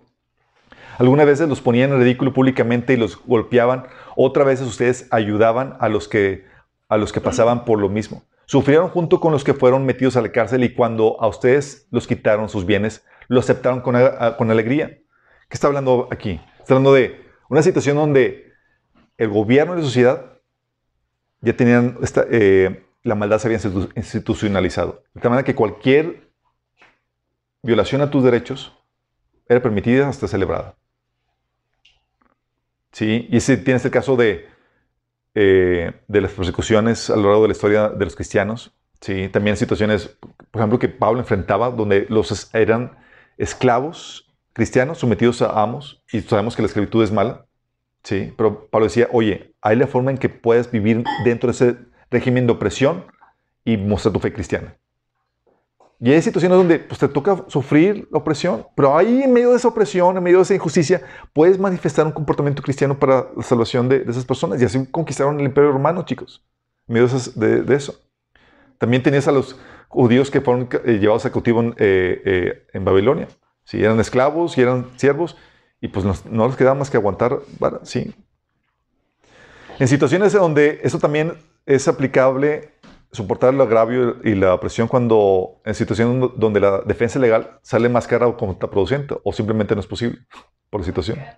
Sí. Porque, o, eh, y en situaciones, eh, 1 Corintios 6 habla acerca de ese tipo de situaciones donde, oye, la defensa legal pues, contaminaría la relación y sería un mal testimonio ante la gente de fuera. Sí. Y aplica situaciones en las que tu vida no esté en peligro o venga un daño mayor, en cuyos casos lo ideal es huir en vez de sufrir. Sí. Como comentamos anteriormente, no aplica en casos de muerte, pues obviamente el propósito de sufrir la ofensa es evangelístico, es ganar a las personas. Y los muertos no evangelizan, chicos. Por eso la Biblia te dice, eh, te da la opción, huye. Sí. Ah, ok. Jesús no sufrió la ofensa. digo, Jesús nos enseñó a sufrir la ofensa, pero obviamente tenemos que entender que hay niveles. ¿sí? Nos enseñó el nivel bullying donde puedes poner otra mejilla, puedes soportar que me quite esto, pero no es violentaciones graves. Hay ofensas que se pueden soportar por causa, por causa del amor y testimonio que se tiene que dar y se nos ordena soportarlo. ¿Sale? Pegar, pelear legalmente, chicos. Eso lo vimos con Pablo, que peleaba legalmente. Pero obviamente para esto tienes que tener la motivación correcta. No, no debe ser para una vendetta personal. Sí. De que, ay, o sea, quiero darle... No voy a conseguir nada, pero es para desquitarte. Sí. Tiene que ser realmente para defender tus derechos, tu vida. Oye, corre en peligro mi vida si no me defiendo legalmente, corre en peligro mi propiedad si no me defiendo legalmente. ¿sí? O para una situación donde si no demando, otra gente corre peligro. Sí, es una mo- motivación correcta. Y hay contextos que tienes que discernir, porque el contexto correcto, estás hablando de un contexto donde demandas porque es una sociedad que respeta los derechos y libertades para que puedas hacerlo. Sí. En un contexto donde no, es, donde no hay tal cosa, ¿qué haces? No te queda más que pasar por la defensa y dejar las cosas en manos de Dios. Sí. Y tienes que entender que hay, obviamente, la forma correcta para hacerlo, el diseño correcto. Oye, ¿quieres demandar a otro hermano? La Biblia te dice que primero debe ser en la iglesia. Oye, también te enseña la Biblia que no puedes levantar falsos testigos o falsos testimonios, ¿sí? Para, propiciar esa, esa demanda. ¿Sí? Y tú puedes ver que la demanda es el proceder de, que se debe hacer en muchos episodios, porque si no se pelea legalmente, la injusticia y la maldad prosperaría. ¿O no? Y me dices, oye, tengo el deber de demandar, de, de acudir, de pelear legalmente, porque si no, los malos no recibirían lo que merecen o prosperaría la maldad. El malo puede continuar haciendo lo malo por para desgracia de otros y también suya. Si no lo demando, va a estar afuera el violador, va a estar afuera dañando a otras personas, eh, eh, el estafador y demás. ¿Sí? Y es aquí donde, donde Pablo, por ejemplo, resistía a los malos y decía, con tal de, de ser luz y sal en una sociedad, en un grupo. Porque si no peleamos legalmente, ¿qué pasaría, chicos? Dejaríamos de ser luz y sal en la tierra. No habría contrapeso a la maldad. ¿Vamos? Por eso debemos, el cristiano debe defender los, derechos en diferentes formas. Y también esto aplica a proponer reformas en el gobierno para contrarrestar la injusticia y la violación de los derechos. Sí. Por eso los abogados tienen una, una carga moral muy tremenda en este, en este sentido. Sí. Um, ok, pelear, legalmente. Huir. ¿Cuándo huir, chicos? Tienes el caso de discípulos huyendo. Eh, el caso de eh, Jesús nos, nos instruía en Mateo 10, 23. Cuando los persiguen de una ciudad, huyen a la siguiente. O sea, no dijo pon la mejilla, deja que te agarren. No, es uy. Fíjate. ¿Cómo discernir cuándo aplica una y cuándo aplica otra? Sí. Los apóstoles huyeron en Hechos 17, del 5 al, al, al 10, habla como Pablo se armó una trifulca en, en, este, en Tesalonia y huyeron a Berea. Sí, para ponerse a resguardo. No Sí. aplica para la gran tribulación. No, pues en la gran tribulación, ¿a dónde huyes? aplica, sí aplica. De hecho, lo- si, si- si ya eres salvo, tú estás aplica- ah, eh, con, tu, con tu plan de huida a tiempo. Sí. Ah, Tienes el caso de Elías, ¿te acuerdas? Cuando mandó la, la, la- la sequía en 1 Reyes 17, 2 al 6, Dios le dijo que huyera y se, y se resguardara, se ocultara. Tienes el caso también de David en 1 Samuel 19, del 9 al 10, que cuando Saúl lo quiso perseguir, David, ¿qué dijo? Patitas, ¿para qué son? Vamos a huir, ¿sí? ¿Cuándo es válido, chicos?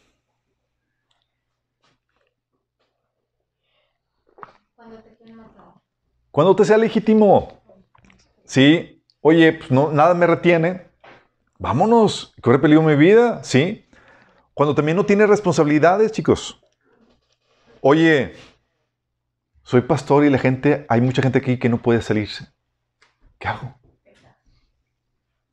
Jesús dice en Juan 10, 12, el salariado no es el pastor y él no le pertenecen las ovejas. Cuando ve que el lobo se acerca, abandona las ovejas y huye.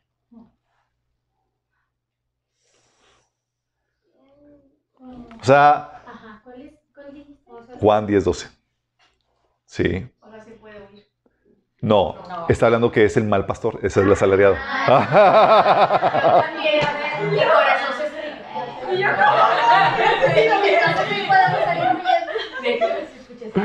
Dice, se lo leo. El asalariado no es el pastor, está hablando de que del, del de ovejas que no le importa, ¿sí? Y a él no le pertenecen las ovejas. Cuando ve el lobo, se acerca, abandona las ovejas y huye. Entonces el lobo ataca el rebaño y lo dispersa. ¿Por qué? Porque es el asalariado. El buen pastor da su vida por las ovejas. Sí, dice ahí más adelante. Entonces, oye, no pueden oír los miembros de la iglesia, no tienen los medios para acá. La- tengo la responsabilidad de quedarme. Oh, todos estamos. O Hechos 8.1. Por eso, ¿se acuerdan cuando empezó la, la- la- la persecución? Hechos 8.1. Se nota que los apóstoles, como la iglesia todavía no estaba madura, se quedaron en Jerusalén en medio de la persecución. Dice, aquel día se desató una gran persecución contra la iglesia en Jerusalén y todos, excepto los apóstoles, se dispersaron por las regiones de Judea y Samaria. ¿Por qué? Porque digamos, es que tenemos que quedarnos con los que están aquí y apoyarlos en la fe. Sí. Sucede también, oye, cuando tampoco te eh, tienes, eh, responsabilidades? Oye, pues de los esposos. Oye, te maltrata el esposo y demás, de nivel bullying, obviamente no, está, como que te quieren matar, quitar la vida y demás. sí. Oye, eh, 1 Corintios 7, del 10 al 11, habla de que Pablo les da la instrucción, no, Pablo, digo Señor, que no se separen. Sí, y si se separan, que no se divorcien. Sí, que no se vuelvan a casar. ¿Por qué, chicos? Porque hay situaciones de las cuales después hoy no es como que, ah, pues no aguanto el maltrato o me cae mal y no, se nos peleamos y demás y huyo. Mm, no, sí. También cuando eh, el huir también es válido cuando, cuando es más estratégico ponerte a salvo para continuar con la obra. En Hechos 19, del 28 al 31, eh, la iglesia re- resguardaba a Pablo porque Pablo era bien alborotado. ¿Por qué? Porque si, si Pablo moría, o sea, pues él es el que nos está enseñando la palabra de Dios. Hay que resguardarlo por cuestión, porque es cuestión estratégica, ¿sí? Y a veces es estratégico, estratégico poner a ciertas personas a salvo para que pueda continuar la obra a distancia, pero para que pueda continuar, ¿sí? También cuando el Señor no te ha mandado, no te ha llamado a testificar a las personas. Oye, hay situaciones donde el Señor te envía al ruedo, como Jeremías. ¿Te acuerdas? Jeremías 1 del 17 al 19 dice, pero tú, Jeremías, pre- prepárate, ve y diles todo lo que yo te ordene, no temas ante ellos, pues de lo contrario, de lo contrario yo haré que sí les temas. Hoy te he puesto como ciudad fortificada, como columna de hierro y muro de bronce, contra todo el país, contra los reyes de Judá, contra las autoridades y sacerdotes, y contra la gente del país. Pelearán contra ti, pero no podrán vencerte, porque yo estoy contigo para librarte, afirma el Señor. Fíjate, está hablando de que se van a poner, te van a maltratar, pero yo estoy contigo. O sea, te envía al ruedo. Y es y porque te estoy ordenando que le seas de testimonio. ¿Sí? Y, y Jeremías en el capítulo 20 se está quejando de la situación. Pues si le cayó la tormenta de toda la oposición. Dice Jeremías, versículo 7, me sedujiste, Señor, y yo me dejé seducir. Fuiste más fuerte que yo, me venciste. Todo el mundo se burla de mí, se ríen de mí todo el tiempo. Cada vez que hablo es para gritar violencia, violencia. Por eso la palabra del Señor no deja de ser para mí un oprobio, una burla. Y si digo, no me acordaré más de Él, ni hablaré más en su nombre. Entonces su palabra en mi interior se vuelve como un fuego ardiente que me cala hasta los huesos. He hecho todo lo posible por contenerla, pero ya no puedo más. Escucho a muchos decir con sorna, hay terror por todas partes. Y hasta agregan, denúncielo, vamos a denunciarlo. Aún mis mejores amigos esperan que tropiece. También dicen, quizá lo podamos seducir, entonces lo venceremos y nos vengaremos de él. Imagínate. Y Dios lo envió a ellos. Sorry, Jeremías, no puedes huir. Te llamé a que les testificaras ahí en medio de la oposición. Señor, me están maltratando, me amenazan. ¿Su responsabilidad? Sí. Vamos. Y por último, mantenerse ahí de forma encubierta o con engaño. Esta es la de las más controversiales. Ok, chicos. Acuérdate, yo te voy a presentar lo que dice el pasaje bíblico y tú vas a tener que tomar decisión en esto. Tenemos casos, chicos, en la Biblia donde se usó la mentira. Donde se usó el, el mantener, eh, el, mantener, para mantener, eh, encubrir un asunto y demás. Por ejemplo, tienes las parteras de Egipto. Fíjate lo que dice. Éxodo 1 de 15 al 21. Había dos parteras de las hebreas llamadas Cifra y Fuba, Fuba, al que el rey de Egipto ordenó, cuando ayuden a las hebreas en sus partos, fíjense en el sexo. Si es niño, mátenlo. Pero si es niña, déjenla con vida. Sin embargo, las parteras temían a Dios, así que no siguieron las órdenes del rey de Egipto, sino que dejaron con vida a los varones. O sea, desobedecieron. Eh, ¿Tenían derecho a desobedecer? Sí. Entonces el rey de Egipto mandó llamar a las parteras y preguntó, ¿por qué han hecho esto? ¿Por qué han dejado con vida a los varones? Las parteras respondieron, resulta que las hebreas no son como las egipcias, sino que están llenas de vida y dan luz antes de que lleguemos. De este modo, o sea, le estaba diciendo mentiras. De este modo los israelitas se hicieron más fuertes y más numerosos. Además, Dios trató muy bien a las parteras y por haberse mostrado temerosos de Dios, les concedió tener muchos hijos. Dices, oye, pero acaban de mentir. Y luego Dios les bendice. ¿Alguien me puede explicar? Protegieron a su pueblo. La voluntad de Dios. Ay, murieron. O sea, como que les, les sobrepaso ese, ese, ese pecadito. ¿Te imaginas? Llega, bueno, hay otros casos, pero ¿te imaginas tú que lleguen, eh, ahorita les voy a platicar otros casos, pero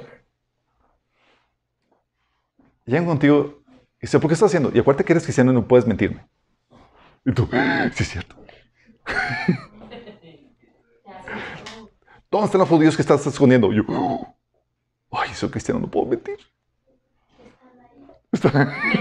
Es cierto. Caso de Moisés también, oye, los papás de Moisés, perdón. eh, dice Éxodo 2 del 1 al 2. Hubo un levita que tomó por esposa a una mujer de su, de su propia tribu. La mujer quedó embarazada y tuvo un hijo y al verlo tan hermoso lo escondió durante tres meses. Cuando habla de escondir, los chicos hablando de que, oye, ¿tienes a tu hijo? No, aquí no hay nada. Y hasta donde ya no pudo, sí. O el caso de Abraham, chicos. Sí. Génesis 2 del 10 al 13. Oye, en ese entonces hubo tanta hambre en aquella región que Abraham se fue a vivir a Egipto. Cuando estaba por entrar a Egipto, le dijo a su esposa, Sarai, yo sé que eres muy, una mujer muy hermosa. Estoy seguro de que en cuanto te vean los egipcios dirán, es su esposa. Entonces a mí me matarán, pero a ti te dejarán con vida. Por favor, di que eres mi hermana, para que gracias a ti me vaya bien y me dejen con vida. Y estaba diciendo una verdad a medias. Cuando sucedió lo mismo con Abimelech, eh, en, en Génesis 20, del 1 al, al 13, dice, dice este. eh, le- Abraham le dijo a Abimelech: Es que yo pensé que en este lugar no hubiera temor de Dios, que por causa de mi esposa me matarían. Pero en realidad ella es mi hermana, porque es hija de mi padre, aunque no de mi madre. Y además es mi esposa. O sea, está diciendo una verdad a medias. Es como que es mi hermana, sí, pero no. Administración de información. O en la administración de información, exactamente. O el caso de David, chicos. ¿David también mentiroso? Sí. Primera Samuel 21 del 1 al 8, fíjate lo que dice. David estaba persiguiendo, estaba corriendo por su vida, ¿se acuerdan? Cuando David llegó a Anob, fue a ver al sacerdote Ahimelech, quien al encontrarse con David se puso nervioso. ¿Por qué vienes solo? Le preguntó. ¿Cómo es que nadie te acompaña? David le respondió, vengo por orden del rey. ¿Venía por orden del rey? No. Pero nadie debe, nadie debe saber a qué me ha enviado ni cuál es esa orden. En cuanto a mis hombres, ya les he indicado dónde encontrarnos. ¿Había hombres, chicos? No, es- ¿Qué provisiones tienes a la mano? Démonos cinco panes o algo más que tengas. Luego más tarde le preguntó a Ahimelech, ¿no tienes a la mano una lanza o una espada? Tan urgente era el encargo del rey que no alcancé a tomar mi espada ni mis otras armas. ¿Fue verdad de todo eso, chicos? No. Y Jesús utiliza este episodio de Ahimelech para justificar el hecho de que Ahimelech le dio los panes. Los panes, pero jamás se reprende a David por esto. Y dices, ¿qué onda? En otro episodio, 1 Samuel 21 del 10 al 15 dice, ese mismo David, fíjate, estaba todavía huyendo de Saúl, se dirigió a Aquis, rey de Gat. Aquis, rey de Gat. El Gat era la nación pagana. Los oficiales le dijeron a Aquis, ¿no es este David el rey del país? ¿No es él por quien danzaban y los cánticos y los cantos decían, Saúl mató a sus miles y David a sus diez miles? Al oír esto, David se preocupó y tuvo mucho miedo de Aquis, rey de Gat. Por lo tanto, fingió perder la razón en público.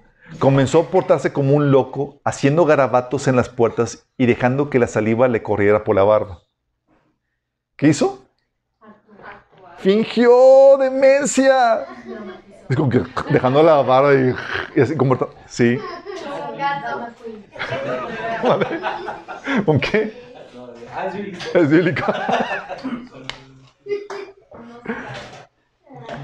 ¿Qué pasó? Dice, dice, haciendo garabatos en las, en las partes, dejando que la saliva le corriera por la barba. Aquí dijo entonces sus oficiales, ¿por qué no se fijan? Este hombre está loco.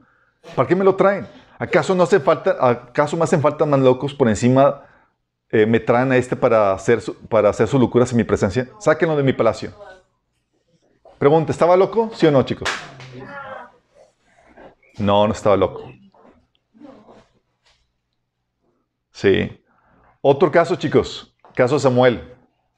También Samuel. Ya vamos a quién? Abraham, parteras, Samuel.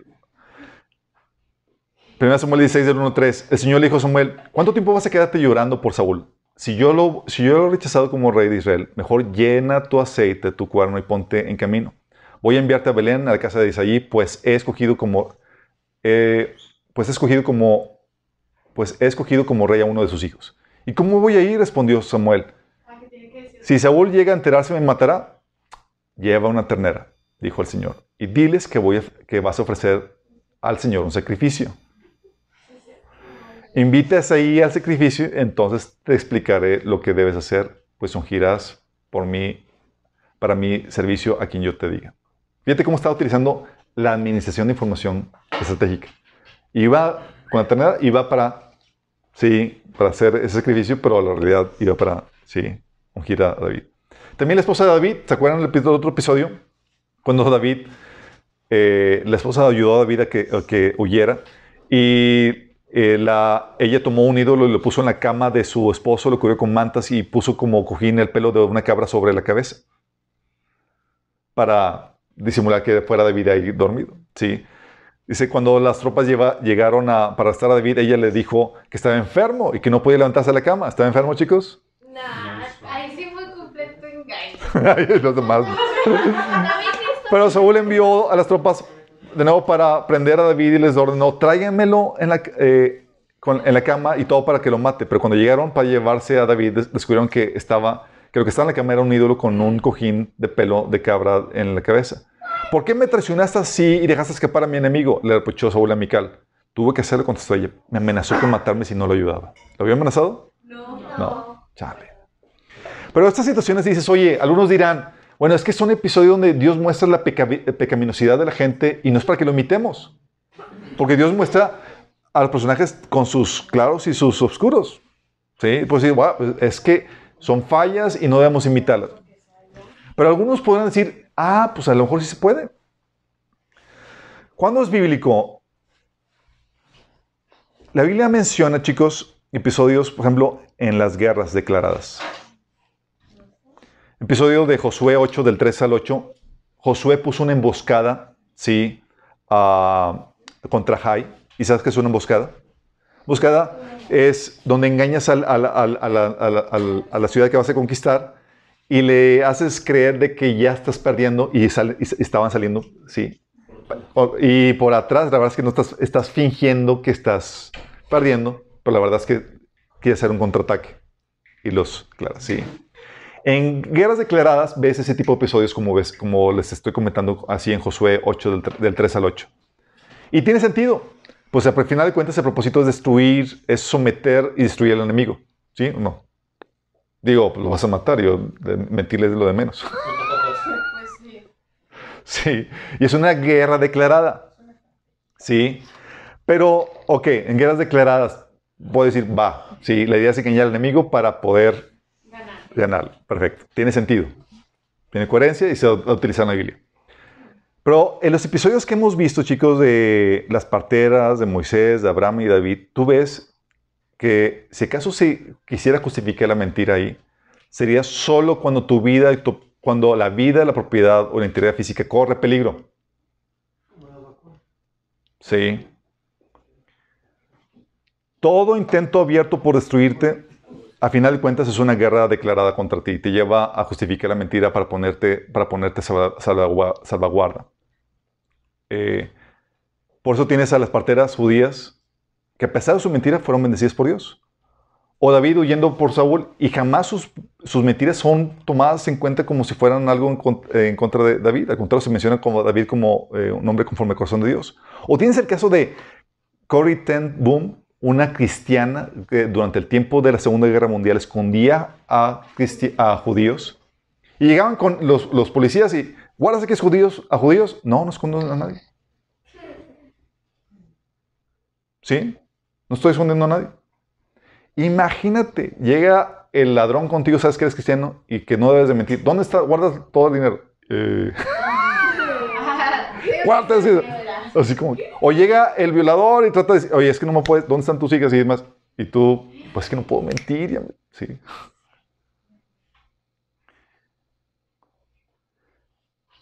Entonces, dices, oye, ¿cuándo se pudiera justificar? Eso te lo dejo a tu criterio. Pero cuando ves cuando se ha utilizado esto, no es para que justifique la mentira. Cuando lo ves, es solamente cuando corre peligro la vida, la propiedad o la integridad física. Solamente en esos casos que tú ves que se ha utilizado eso apropiadamente. Sí. Lo que has visto también lo que se maneja es el manejo estratégico de información, donde el Señor utilizaba, por ejemplo, en el caso de Samuel, no estaba mintiendo de que iba a hacer un sacrificio, pero estaba utilizando estratégicamente la información. ¿A dónde vas? Ah, entre otras cosas, voy a tener un David, pero no te estoy obviando eso. También te estoy utilizando, diciendo que esto voy a ofrecer un sacrificio. O el caso de Abraham, que estaba utilizando estratégicamente la información. ¿Está diciendo algo verdad? Sí, pero no está comentando el resto de, la historia, igual que este Samuel. Ah, y algo sí el Señor hizo con las profecías incluso mesiánicas, porque estaba, están las profecías mesiánicas dispersas y codificadas de tal forma que no se entendieran con claridad para ocultar información importante del enemigo, de Satanás. Sí. Y esta administración de la información, chicos, sin embargo, nunca fue con fines malos. No es como que, ah, voy a utilizarla para irme de pinta, o para quedarme en casa de mi novio, o para hacer alguna fechoría. Sí. Si acaso uno quisiera justificar esa administración de la información, nunca fue para fines malos. ¿Cuándo no es válido, chicos? Aquí viene, sí, la, la forma tajante en ese sentido. Nunca es válida como estrategia de ataque en una guerra no declarada.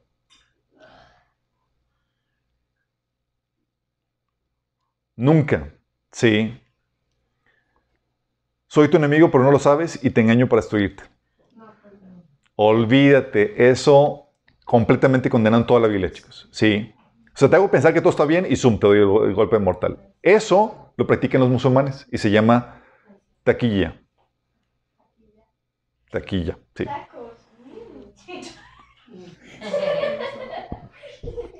Tampoco aplica, chicos, en mentir en asuntos relacionados con la fe. Ah. La Biblia te enseña que tienes que estar dispuesto a dar tu vida por ella. Pues te advierte que si lo niegas, también Él te va a negar. 2 Timoteo 2.12. ¿Eres cristiano? Dices no para salvar tu pellejo. Pierdes tu alma. Sí, de hecho a mí, a mí me decían de que personas, de que no, pues acabo que ya te perdona, pues nada más si tu vida corre peligro, nada más lo niegas y te va a perdonar. No. que No. Sí. Oye, por ejemplo, por eso los discípulos, cuando les decían, no prediquen, sí, los discípulos nos decían, "Con- ¿por qué no asunto con respecto a la fe? Los discípulos, ah, pues sí, no vamos a predicar. Y se iban y, y no, decían, no, nosotros no podemos dejar de hablar lo que hemos visto y oído. O sea, háganlo como quieran, nos peguen, nos metan en la cárcel, no podemos negar la palabra de Dios y dejar de predicar. O sea, en relación con eso, no puedo mentirte. Sí. También, oye, pues dices, oye, pues es- tu vida corre peligro, tu propiedad, si, si por ser cristiano, pues dile así de mentiritas que no conoces a Cristo. ¿Te acuerdas de Pedro?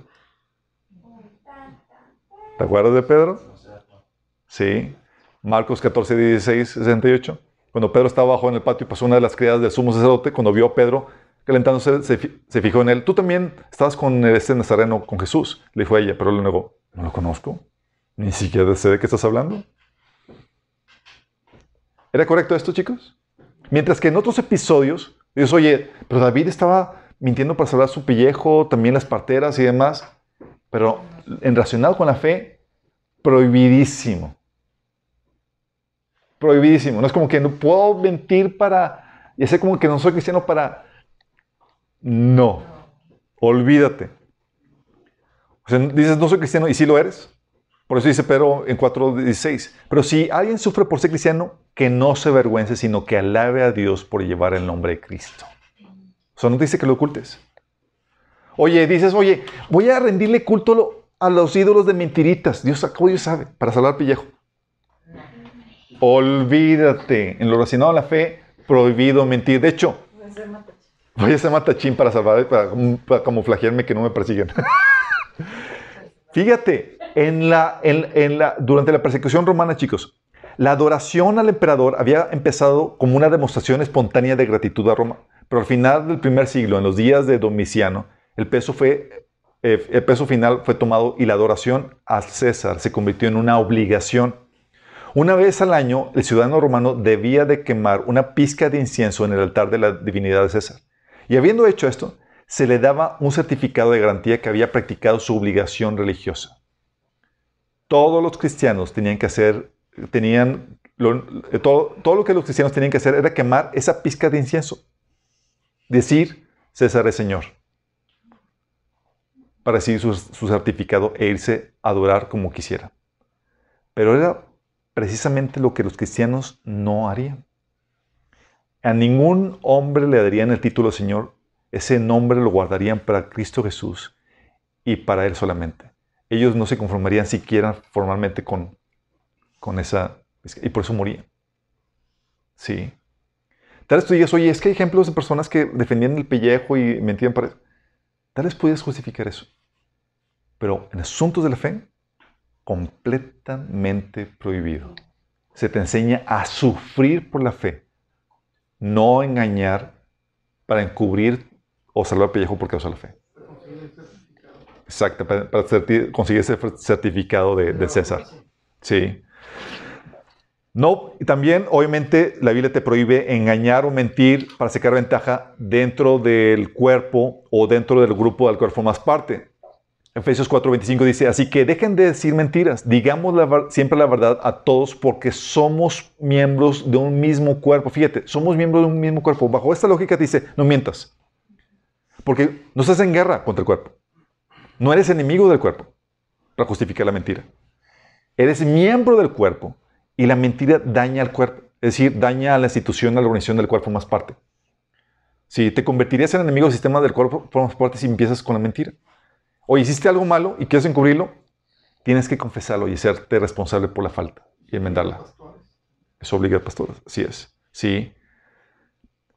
Y eso es lo que mucha gente hace. Trata de mentir al hermano y demás. ¿Y por qué razón mentir? Sino para sacar ventaja o encubrir algo que, hiciste que está mal.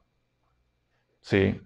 Lo, lo, que te hace que estás dañando el cuerpo. Y dice, eres miembro del cuerpo. Compórtate como, una, como un miembro del cuerpo, no como un enemigo del cuerpo. ¿Vamos? Entonces, oye, en las relaciones normales, dentro del grupo, dentro de la institución, dentro de la familia, dentro de la iglesia y demás, prohibidísimo. ¿Por qué? Porque hacen que las relaciones se, se fracturen, se pierde confianza, se vuelve tóxico y es como que ya no puedes confiar en ti, ya no, ya no formas parte del cuerpo. Te conviertes en un enemigo, en alguien que no forma parte de. ¿Vamos? Esto es lo que les hice, chicos, fue darles un poquito de criterio en estas situaciones. Obviamente a la hora de los trancazos. sí. Pero era necesario que explicara los ejemplos bíblicos, cuándo sí, cuándo no, para que no te vayas a salir por la tangente y para que tengas algo de información que te ayude a tomar la decisión correcta cuando llegue el momento. Sí. Tú ves episodios y demás y tú dices, ah, que ya vi episodios y con eso me formo un criterio. Tal vez puedes decir, que para mí no puedo decir ninguna mentira. Y si me pregunta un nazi si estoy ocultando judíos, voy a tener que decirles la verdad, porque yo, mi integridad ante el Señor es lo primero. Sí. Sigue tu conciencia. Sí, nada más no te pediría yo refugio a ti. Oye, ¿sabes qué? No, no más no puedo concebir que, que, que, que, que, que se nos pueden usar armas y puedan ir a la guerra. Nomás no puedo. Sí, perfecto. Sigue tu conciencia. Sí. Pero eso la idea es ayudarte a lo que la Biblia dice y te puedas formar tu criterio más informado. En tiempos de persecución, de persecución vas a tener que enfrentarte con ese tipo de situaciones. Cuando tienes que tomar la decisión de oír, cuando es moralmente necesario oír, cuando legalmente defenderte, cuando tomar las armas, cuando eh, soportar el agravio, cuando sí, cuando no. ¿Sale? Y la idea es que, lo, que seas sabio en eso, porque si lo haces de forma equivocada, puedes estar fomentando la, la maldad, ¿sí? O puedes estar evitando, eh, eh, rompiendo la oportunidad de evangelizar y compartir el evangelio ante la persona que te está haciendo bullying y demás. ¿Tenemos una oración? Amado Padre Celestial, te damos gracias, Señor, porque tu palabra nos da directrices para ejemplos que podemos tomar para saber qué hacer, Señor, en situaciones complejas moralmente, Señor. Te pedimos, Señor, que tú nos des la sabiduría, el discernimiento, Señor, para poder saber cómo operar en medio de estas situaciones, Padre. Por lo tanto, sabemos que situaciones claras, Señor, como el mentir por causa de la fe, es completamente prohibido por ti, Señor. Y te pedimos que nos des la valentía, Señor, para podernos ponernos firmes, Señor, cuando llegue la hora de, de persecución, Señor. Que jamás te neguemos, que jamás reneguemos de tu nombre, ni, de, ni decir que somos cristianos y que, y que te adoramos, Señor. Que jamás claudiquemos, Señor. Te lo pedimos en Jesús. Amén.